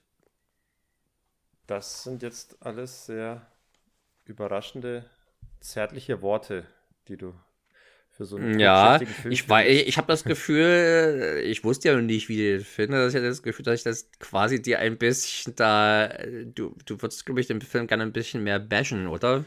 Unterm Strich, ich, ich war semi gut unterhalten. Also ich habe den jetzt eine überdurchschnittliche Wertung verpasst. Aber im Nachgang habe ich schon gemerkt, gerade im Vergleich zum vorherigen Film, und jetzt können wir mal zu der Action kommen, das ist ein Film, der deutlich weniger sympathisch ist. Ja, und, und das ist äh, so ein Hauptteil. Also zum einen finde ich ihn tatsächlich, ähm, ich, ich finde ihn deutlich plumper also ich finde es sehr plakativ und pathetisch insgesamt. Weil, einerseits, weil er sehr stark irgendwie so typische Hollywoodsche äh, Stilmittel bedient, sei es den, der Einsatz von Musik, um, um Szenen irgendwie dramatischer und wirkmächtiger zu gestalten. Und aber dann doch irgendwie so, so eine kindliche, diebische Freude hat bei so kleinen Gags und bei irgendwelchen verklärten romantischen Szenen, die mit der, mit der Dame, die, der, deren eigentliche innere Schönheit hier noch ähm, besungen wird von dem Künstler. Äh, das sind so, so Sachen, die ich irgendwie auf einer intellektuellen Ebene irgendwie äh, nachvollziehen kann, aber mich nicht wirklich erreichen und ich sie dann doch eher als äh, einen Tick zu plump erachte. Aber das ist vielleicht auch meiner Sensibilität geschuldet. Ähm, aber bei der Action, da geht es halt los. Ich habe ja, ähm, es gibt in der Filmwissenschaft, gibt es ja eine, eine Kurve, die ein das, das äh, ein optimales Verhältnis beschreibt zwischen äh, historischer Genauigkeit und der Art und Weise, wie effekthascherisch man sie in einem Film darstellen sollte. Man nennt sie die, die Bjarkov-Kurve. Ja, und, mm. und, und äh, die besagt schlicht und einfach, je realer das Szenario, desto ähm, vorsichtiger sollte man äh, in der Inszenierung äh, damit umgehen, zumindest wenn es irgend so ein, ein Szenario de, der Gewalt ist. Ähm, und und das, das ist ein Film, ich, ich habe immer ein Problem damit, wenn ein Film so ein reales Kriegssetting bedient und es aufgreifen oder nochmal nacherzählen möchte und das dann auf eine doch eher sehr äh, spektakuläre Art und Weise macht, also das dann irgendwie als, als großes Abenteuer wirken lässt. Ne? Also ich habe zum Beispiel auch große Probleme gehabt damals mit, mit Windtalkers von John Woo, der mir dann auch mitten in einer Kriegsszene irgendwie mit Zeitlupe und mit unwahrscheinlichen Manövern hier das große Spektakel auftischt und ich, ich da so ein bisschen eher zähneknirschend davor sitze, obwohl das auf einer reinen Spektakelebene irgendwie aller Ehren wert ist. Und ähnlich ist es hier. Also auch, Echt? auch bei was gibt's denn hier an, was gibt's denn hier an unsinnigen Moves oder sowas? Ja, nicht, nicht unsinnige Moves, aber ich, ich habe tatsächlich ein Problem damit, wenn, wenn ein Kriegsfilm irgendwie Action, Actionfilm sein will. Ich glaube, ganz plump kann man es so sagen. Die Rambo-Filme, also Teil 2 und 3, das sind für mich tatsächlich Filme, wo ich sage, die nehme ich mehr als Actionfilm wahr als als Kriegsfilm. Und äh, ähnliches gilt für mich tatsächlich Sind's auch für. Sind ja auch. Sind ja Kriegs-Action-Filme. Ähnliches gilt für mich auch für War, der zwar vor, innerhalb eines his, äh, echten Kriegssettings spielt, aber eben nur das, das Setting hernimmt, aber innerhalb dieses, dieses Settings ein, eine eigene Schundgeschichte erzählt. So, hier aber wird eben wirklich konkret der Konflikt hergenommen und wirklich innerhalb dieses Konflikts eine reale Schlacht hergenommen und sie wiederhergestellt und sie in dem Fall hier besonders heroisch dargestellt und, und die Tapferkeit nochmal äh, hier wirklich groß pathetisch. Und die denn so besonders heroisch dargestellt? Finde ich überhaupt nicht. Na doch, weil die, die geben hier letztes und sie, sie opfern sich, der, der Alexei Tschadov ja, Die kämpfen ums Überleben, um Himmels Willen. Es ist jetzt nicht unbedingt, als wenn es hier allzu viel Aufopferung äh, für nichts und wieder nichts gäbe in pathetischen Zeitlupen der, oder sowas alles. Der, der, der Tschadov, der, der sprengt sich selbst in die Luft, um die ein paar Mütze, die mit. Ja, weil er weiß, dass eh alles schon verloren ist. Ich finde, es gibt auch einen Unterschied. Also, du bist ja nun, was Kriegsszenen betrifft, sowieso, oder was generell Militärdarstellung betrifft, ja. ein bisschen ein Mensch, der, nennen wir es mal, sehr sensibel, wenn nicht gar übersensibel ist. Ja. Und äh, ich finde, dass in vielen Hinsicht der, der Film äh, recht elegant die Kurve kriegt. Der Soundtrack beispielsweise ergeht sich halt nicht in irgendwelchen heroischen Trompetenklängen oder Fanfarenklängen oder sowas, sondern es ist halt eher ein ruhiger, äh, melancholischer Score, der so ein, äh, so ein, so ein Soundteppich atmosphärisch meiner Meinung nach recht cool drunter legt. Okay, er ist, er ist, kein Iron Eagle, äh, das gebe ich dir.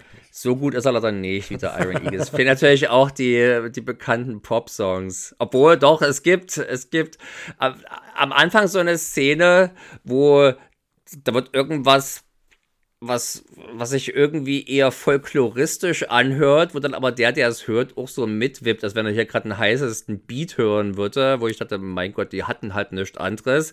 Später wird dann aber doch eure Popsong gehört, der mich überrascht hat. Klang es irgendwie nicht wie was, was in Russland 88 oder in Afghanistan 88 gespielt worden wäre. Ich weiß gar nicht, was äh, du meinst. Äh, zum Soundtrack hätte ich kurz gesagt, das Titelthema, das finde ich sehr schön. Das gefällt mir. Ähm, aber insgesamt ist man der, die, die komplette Masse des Soundtracks ist mir in, dann doch irgendwie zu, zu äh, hat für mich zu wenig eigene Identität und äh, hat zu wenig Höhepunkte. Also ich habe ich hab mir heute den Soundtrack nochmal komplett angehört, einfach nur so losgelöst vom Film und irgendwann so nach einer halben Stunde ging es mir dann doch ein bisschen auf den Sack, weil es irgendwie das ewig gleiche äh, Orchestergedudel ist. Wie gesagt, das Titelthema gebe ich dir, das finde ich schön. Äh, aber der Rest ist für mich so äh, Standard-Einheitsbrei. Nicht überpathetisch, aber dann doch klar Hollywood inspiriert, aber ohne klare eigene Identität. Und das ist vielleicht auch so ein ich bisschen. Ich würde mir jetzt sicherlich auch nicht auf Platte kaufen oder auf CD kaufen, aber ich finde ja, der erledigt seinen Job schon sehr gut in dem Film und ich finde schon, er gibt ihm eine eigene Identität. Er klingt anders als vergleichbare Hollywood-Kriegsfilme klingen. Er klingt besser zum Beispiel als Windtalkers, um, weil du dieses Beispiel schon mal angebracht hast. Und den nochmal äh, zu nennen. Aber die, aber nochmal ganz kurz zur Action ich, was mein Problem mit der Action ist, dass ich hier einen durchgängigen äh, James Ryan-Ansatz äh, natürlich besser gefunden habe.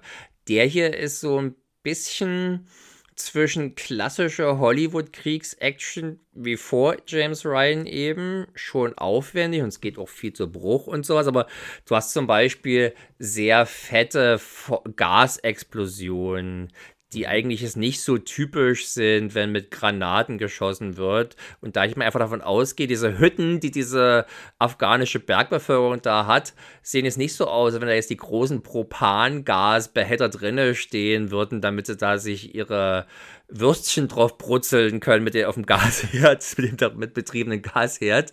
Äh, sprich, da wäre mehr Dreck äh, sicherlich angebrachter als diese großen Dinger.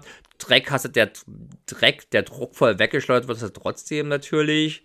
Ähm, das ist schon alles sehr gekonnt gemacht, aber wirkt vielleicht tatsächlich ein kleines bisschen actionmäßiger. Du hast auch nicht immer die unmittelbare Bedrohung dieser Schusswechsel.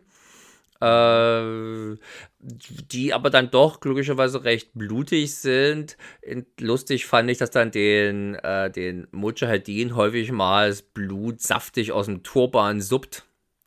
Mhm. Und äh, da, da zeigt der Film auch eine Konsequenz.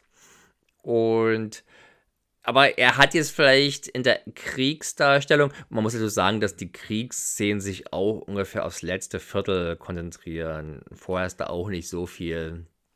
Ja, und aber dann umso mehr. Und dann ja, du hast, vorher hast du immer auch schon eine große Spektakelszene, die, sagen wir mal, die Ankunft in Afghanistan gleichsam spektakulär wie nachhaltig prägt. Äh, es wird nämlich, wenn sie ankommen, gibt es quasi sowas wie ein Abklatschen mit der, mit dem Truppenteil, das gerade abzieht. Ja. Und man tauscht sich sogar noch ein bisschen aus. Und dann siehst du die Antonov, also das Flugzeug, das Frachtflugzeug, in dem die fliegen, abschäben und dann wird es halt äh, von irgendeinem so Mujahedin mit seinem Raketenwerfer am Triebwerk erwischt, kehrt zurück, alle werden schon etwas panisch und machen die äh, Rollbahn frei und dann kommt es aber doch äh, zur Explosion und äh, ziemlich spektakulär gemacht. Es ist wohl auch die teuerste Einzelszene des Filmes gewesen, ja. die mich die Texttafeln im Bonusmaterial der DVD wissen ließen. Ja, aber gleichzeitig jetzt auch äh, im Nachhinein betrachtet jetzt auch nicht eine besonders gut gealterte Szene, weil teuer hin oder her, äh, man merkt schon die Künstlichkeit und die äh, was die, die Computereffekte dahinter sieht man schon nee, deutlich. Das ist eine richtige Explosion gewesen. Nein, das Einzige, was da ist, ist ein bisschen Zeug. Da hatte ich aber auch nicht das Gefühl, dass es, dass es mit CGI ist, aber ich hatte das Gefühl, das ist so ein 3D-Film. Da fliegt plötzlich so das Zeug ganz schön in Richtung Kamera. Ja, ich, ich, rede von genau dieser Szene. Da irgendwas war da irgendwie sehr künstlich, wo du merkst, wo du im Film einfach sein Alter angemerkt hast, ein früh 2000er oder mit 2000er. Nee, du hast überhaupt nicht diese üblichen äh, Sachen, die du hast bei, äh, bei Computeranimationen. Du hast keine Trauerrente drum rum. Also ich glaube schon, dass es echt ist.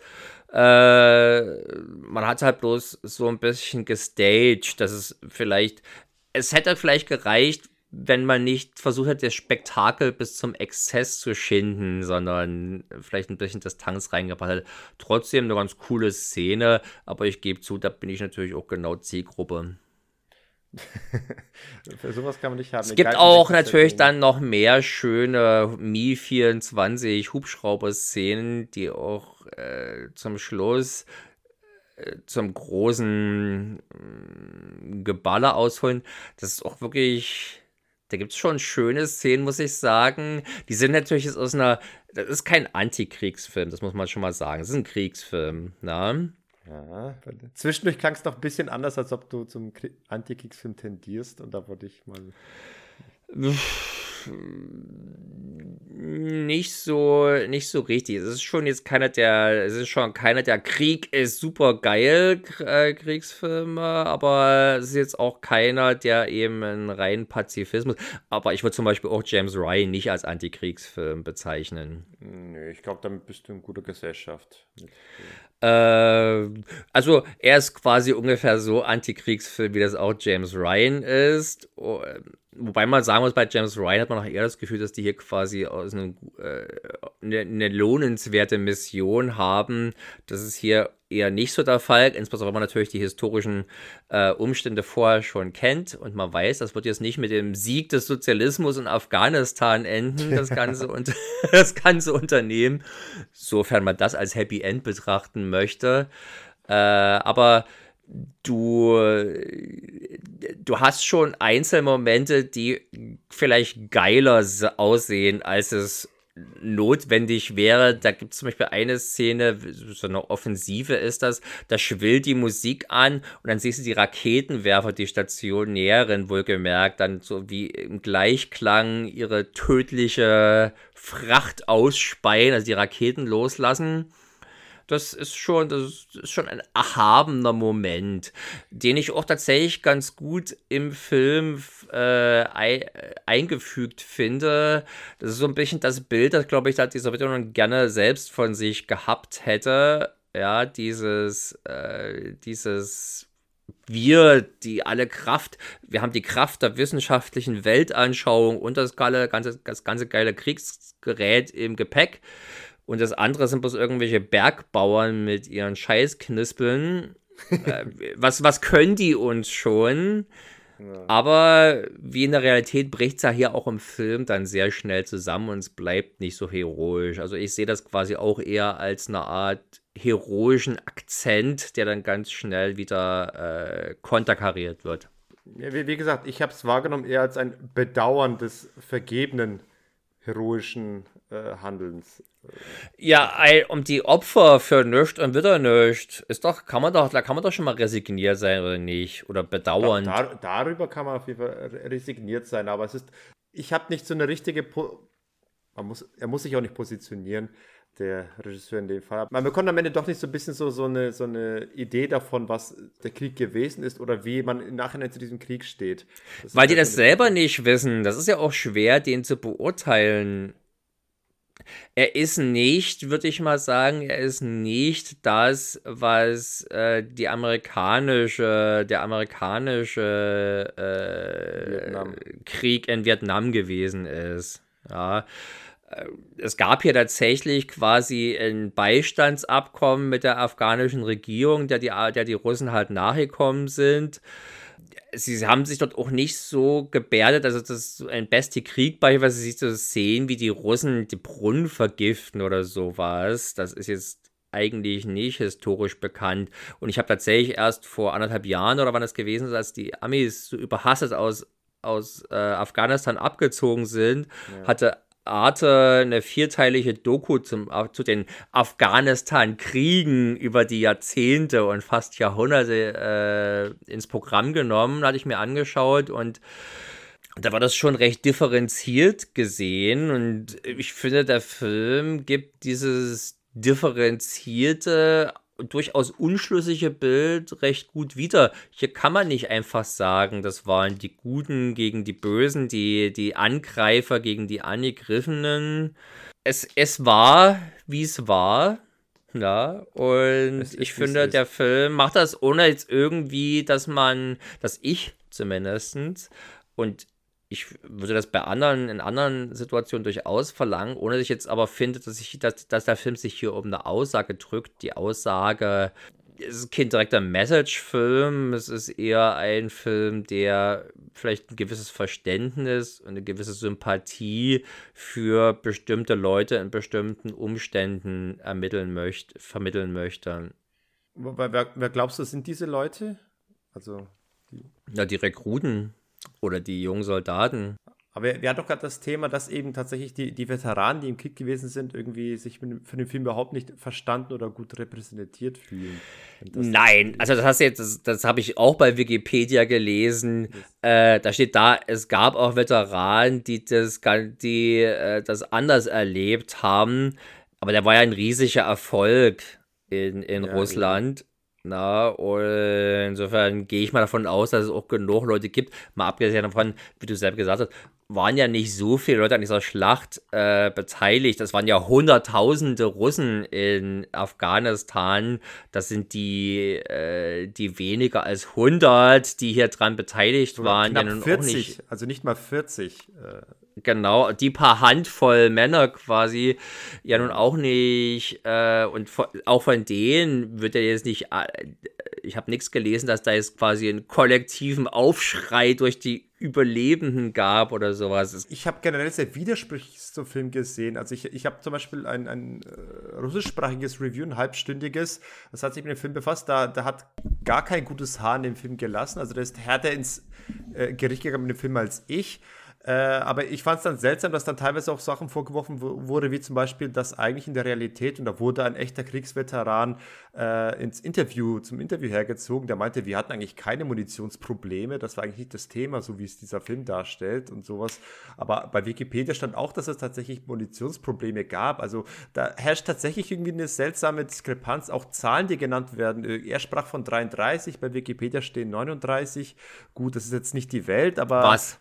Was? Äh, 39? Äh, Truppenstärke, also Leute, die dort ähm, mm.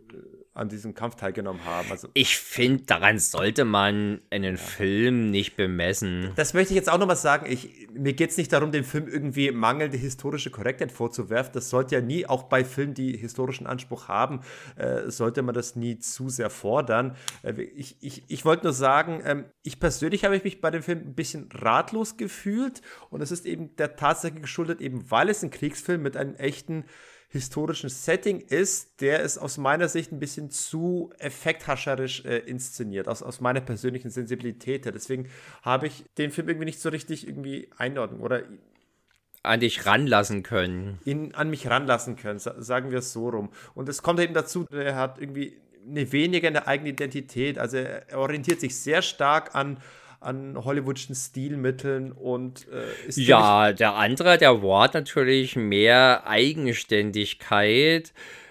Das muss man halt mit sich selbst ausmachen, ob das eine Eigenständigkeit ist, die man, die man schätzt, oder ob man dann vielleicht doch lieber auf diese nahbareren Charaktere und die klassischere man könnte jetzt böse sagen, konventionellere Dramaturgie, die der neunte Kompanie äh, sich, derer sich da bedient, mag, Nichts gegen Konvention, nichts gegen bewährte Stilmittel. In dem Fall, bei dem Setting, bei dem Genre, irgendwie ist es für mich eine Mischung, äh, wo ich da irgendwie ein bisschen mehr auf Abstand gehe. Und das heißt nicht, dass ich den Film nicht irgendwie äh, nicht auf einer gewissen Ebene genossen hätte. Auf einer oberflächlichen, äh, ich sag mal, in Anführungsstrichen, Action-Gülle.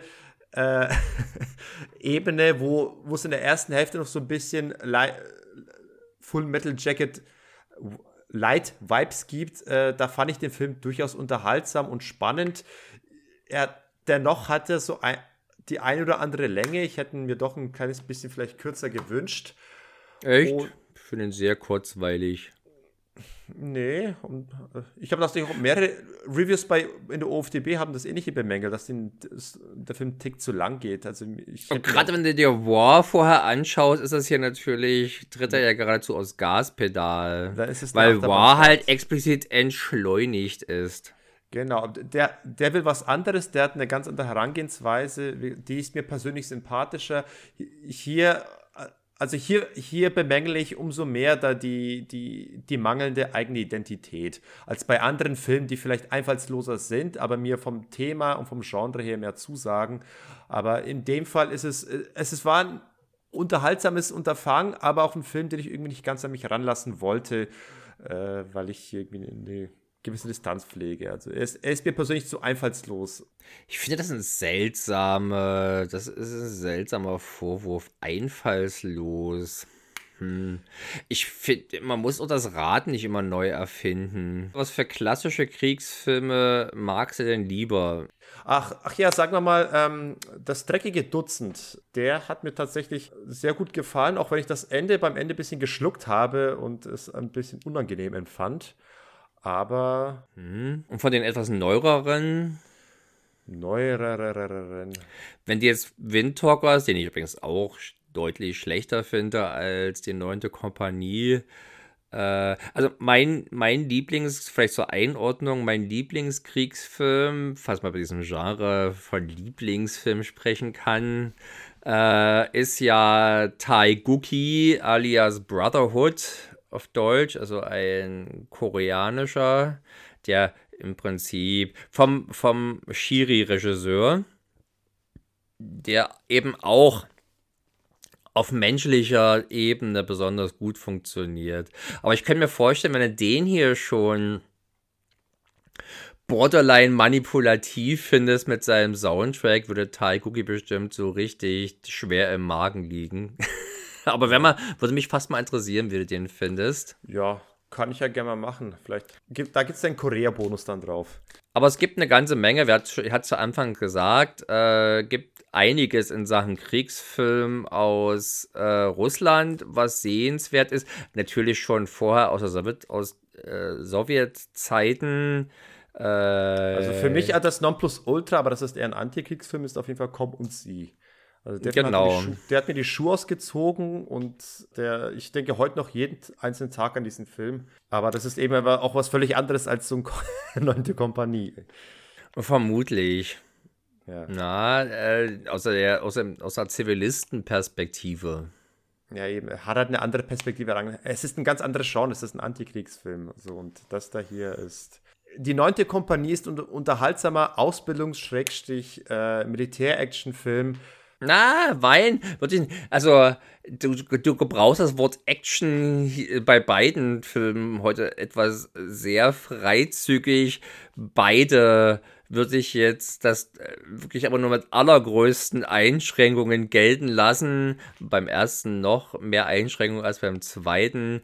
Äh, das ist auch, auch, aber auch Neunte Kompanie sollte man sich angucken, wenn man an interessanten, wenn man, wenn man am Militär, am Einsatz, an diesem speziellen Krieg vielleicht auch interessiert ist. Man hat durch der Film ist übrigens tatsächlich, das haben wir vielleicht noch gar nicht gesagt, dass der wirklich sehr aufwendig und schick bebildert ist. Und auch da natürlich sehr Hollywood-mäßig. Na, der hat also tatsächlich, wenn, wenn, weil du meintest, mit dem keiner, wird die Eigenständigkeit, ich sag mal so, es gibt vielleicht andere russische Kriegsfilme, die ein bisschen mehr eine spezielle, die, die, wo die russische Seele ein bisschen, ja. die viel besungene russische Seele ein bisschen mehr durchkommt. Äh, die muss, die, die, die ist hier nur in, in kleiner Dosis vorhanden. Ja. Na? Aber, keine, aber ich, ich, ich komme den Film nicht drum herum, dass ich irgendwie das, doch das Gefühl habe, dass er so ein bisschen wie ein kleines Propagandawerk äh, äh, wirkt. Wofür denn? Für was wirbt das denn? Für was propagandiert's denn? Was propagiert's denn, meine ich? Für den starken und tapferen russischen Soldaten, ja, der für die gute Sache kämpft. Wladimir Putin äh, sagt ja, dass er von dem Film sehr gut äh, be beeindruckt war und ihn groß toll fand. Und äh, Bondarchuk selbst äh, aber gelesen, hat ab 2014 auch äh, Putin unterstützt in seiner Krim-Annexion. Naja, der ist großer Putin-Fan. Äh, zumindest war er, ich weiß nicht, wie er jetzt sein Ukraine-Abenteuer findet. Da habe ich jetzt auch noch nichts gelesen. Ja, der hat, ich habe das, das aktuellste, was ich von dem Mann gefunden habe, ist 2019 irgendwas. Seitdem gibt es noch keinen neuen Film, wer weiß, was er, was er gemacht hat. Wenn ich davon ausgehe, dass für mich die wichtigsten Momente, die menschlich wichtigsten Momente hm, nicht das Heldentum waren zum Schluss, äh, sondern der Moment, wo sie sich äh, mit der nackten Frau im Prinzip darauf eingelassen haben und sich nicht, nicht wie die Geier auf die gestürzt haben oder sowas. Wie echte Gentlemen. Nein! Das ist ein Scheißbegriff. Echte Gentlemen. Echte Gentlemen sind äh, auch zum Kotzen. Aber nein, me echte Menschen im guten Sinne. Und das bringt schon was zum Klingen in denen, äh, was, wo die vielleicht selber auch überrascht waren, dass es da war. Und äh, dass der Film diesen Momenten extra diese Aufmerksamkeit schenkt, finde ich wichtig und ist ein Zeichen für mich, dass es eben kein Film ist, der einfach nur die, äh, sagen wir mal, stählerne Härte und Mut bis zur Todessehnsucht äh, verklärt und oder, oder hochjubelt. Aber für mich ist das eine Szene, man hat doch in jedem Kriegsfilm im Prinzip äh, kurze menschliche Zwischentöne, wo, wo ein Charakter ein bisschen näher gezeichnet wird, wo. Ja, und meistens sind sie scheiße. Ja, das ist dann wieder eine, eine, eine Ansichtssache, wie sympathisch jemand findest. Aber man kann ja auch bei einem negativen Charakter, äh, kann man ja die menschliche Seite her herauskitzeln. Das äh, wenn das halt glaubwürdig ist, dann passt das. Wenn es hingegen ist, dass äh, man ist auf dem Weg zum Einsatz und einer sagt äh, zum anderen, und deine Frau erwartet gerade ein Kind. Ja, natürlich, sie ist äh, gerade noch eingeliefert worden ins Krankenhaus. weißt du schon, der stirbt jetzt beim Einsatz, damit das Drama, damit das Drama möglichst äh, weitlich geschunden oder rausgeholt werden kann. Und da fühle ich mich halt wirklich sehr ich möchte halt nicht so plump manipuliert werden. Film und Regie ist ja immer natürlich Manipulationsarbeit, aber ich finde, dass es äh, der neuen Kompanie und das ist Fjodor Bondarchuk hier sehr gut gelingt, mich zu manipulieren und sein Anliegen äh, deutlich und fühlbar zu machen. Und das, das, da bin ich dem Film dankbar dafür. Ich äh, würde also so weit gehen zu sagen, dass dieser Film ein kleines Meisterwerk ist. Angesichts des Aufwands vielleicht sogar ein großes Meisterwerk, muss man jetzt mal wissen. Zumindest ein teures Meisterwerk für russische Verhältnisse. 9 Millionen Dollar hat er gekostet. Dann möchte ich dir jetzt äh, die, den, den Status hier nicht streitig machen. Und äh, deswegen, ich, ich spreche eine vorsichtige Empfehlung aus, weil ich ihn durchaus noch unterhaltsam finde. Und zumindest man hat ja gesehen, äh, dass man hier leicht unterschiedlicher Meinung sein kann. Und wie gesagt, es gibt auch äh, Reviews, die deutlich, deutlich härter mit dem Film ins Gericht gehen, also den Film wirklich irgendwie äh, das Schlimmste wünschen. Und äh, wenn man so diese beiden Extrem hat, äh, ist es doch zumindest wohl offenbar ein äh, wunderbar diskussionswürdiger Film. Und allein deswegen würde ja. ich den schon äh, weiter. Ich würde sagen, wer Rambo 3 mag und sehen möchte, was für interessante Menschen diese dumme Kampfmaschine hier einfach so niedermäht, im Dutzend billiger, der soll sich diesen Film mal anschauen. Danach wird ihm jeder der niedergeschossene Russe in Rambo 3 bitter leid tun.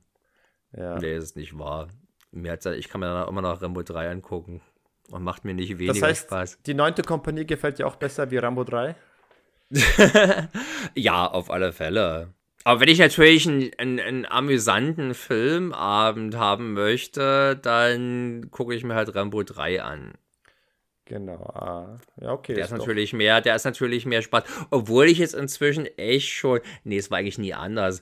Ich habe diese Szenen, wenn dieses scheiß Stammesleben der, der Afghanen verklärt wird, das, das ist wirklich widerlich. Ach so, und wenn die dann ihr, ihr schönes Schafspiel spielen, jetzt nochmal. Na, das ist befremdlich genug, dass ich es ganz lustig finde. Ja, das gibt es übrigens auch in Usbekistan, da wird auch das Spiel, ich habe den Namen vergessen von dem Spiel. Taktari. Äh, Usbekistan grenzt doch direkt an Afghanistan, oder? Ja, genau, genau. Aber da, da ist ich wollte eigentlich sagen, es ist, glaube ich, auch zum Teil in Usbekistan gedreht worden. Äh, ich wollte schon fragen, ob du Gegenden wiedererkannt hast. Erkannt hast. Natürlich. Da stand unsere Jurte. Ja, da habe ich, hab ich früher Käfer gesammelt in meiner Streichholzschachtel. So, äh, ja, genau. Aber so viel jetzt mal zur so und so vierten Kompanie mhm. zur neunten. Das war auf jeden Fall wieder eine, ein schöner kleiner Exkurs in etwas andere Gefilde, wie wir es sonst doch tun. Aber ich denke mal, dieser Zwischen war nötig, bevor wir uns mal wieder den, die, der gepflegten Genrekost widmen. Und, aber wenn ich jetzt unseren, unser Vorgespräch vor diesem Podcast hier mit einbeziehe, äh, werden wir wahrscheinlich wieder einen Schlenker wieder Richtung, zurück wieder Richtung Osten machen. ja, aber es wird vielleicht wieder ein bisschen genussvoller geballert. Es wird genussvoller geballert. Aber keine Sorge, wir werden uns auch wieder hier äh, in die USA-Gefilde begeben. Es, es wird auf jeden Fall noch der Don Wilson kommen. Es kommt auf jeden Fall noch der, der Kickfighter und der Kickbox-Terminator und wie sie alle heißen. der Kickpuncher 2 Punchkicker. die, die, die ganz herrlich. Wer Community gesehen hat, kennt das ja. genau. Das alles wird kommen, das alles wird mal Thema sein, aber für heute ist erstmal Schluss. Wir haben uns das ausgequatscht. Auf jeden Fall Empfehlung für beide Filme. Schaut euch War an, schaut euch die neue Kompanie an. Beides zu finden auf YouTube auch. Oder äh, Amazon Prime. Ach echt, die neue Kompanie auch, ja? Die habe ich dort auch gesehen, genau. Hast du auf Russisch gesehen oder auf Deutsch? Da sind aber keine Untertitel dabei. Aber Ach die Filme so. versteht man größtenteils auch so.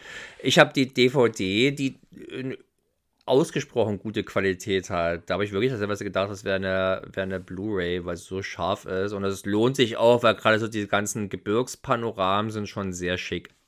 Äh, es sind beides sehr visuell eindrucksvolle Filme, die mehr oder weniger ein der einen sehr guten Soundtrack, der einen okayen bis guten Soundtrack hat. Und äh, schaut sie schaut euch einfach an, um, um, euer, um euren Filmhorizont auch zu erweitern. Ne? Weil wie wir alle kennen sie, die, die Hollywood-Blockbuster und, und die einen, die sich für differenziert halten, die schauen auch gerne nochmal Asia-Kino. Aber guckt euch auch mal hier ein bisschen, auch wenn es heutzutage nicht so ein Vogue ist, aber hier diese 20, knapp 20 Jahre alten Kriegsfilm aus Russland, da kann man auf jeden Fall auch seinen Spaß mit haben und äh, neue Seherfahrungen machen, auf jeden Fall. Wenn ihr Leute seid, die neue Seherfahrungen machen wollt, dann guckt euch auf jeden Fall zumindest War an. Und über die neunte Kompanie kann man sich auch wunderbar streiten, wie ihr gerade mitbekommen habt. Und wir haben jetzt knapp drei Stunden, ne? also auch alle Achtung an die Leute, die immer noch dran geblieben sind, weil sie offenbar einfach unsere rege Diskussion hier so sehr, so gerne verfolgen und wertzuschätzen wissen. So, aber jetzt, ich rede mich in Kopf und Kragen. Ich war der Sergej. Wir sehen uns beim nächsten Mal. Ich war der Martin und denkt immer daran, nicht jeder Vollbartträger ist Mujahedin oder finsterer Tschetschene, manchmal so bloß Karl Marx oder der Weihnachtsmann.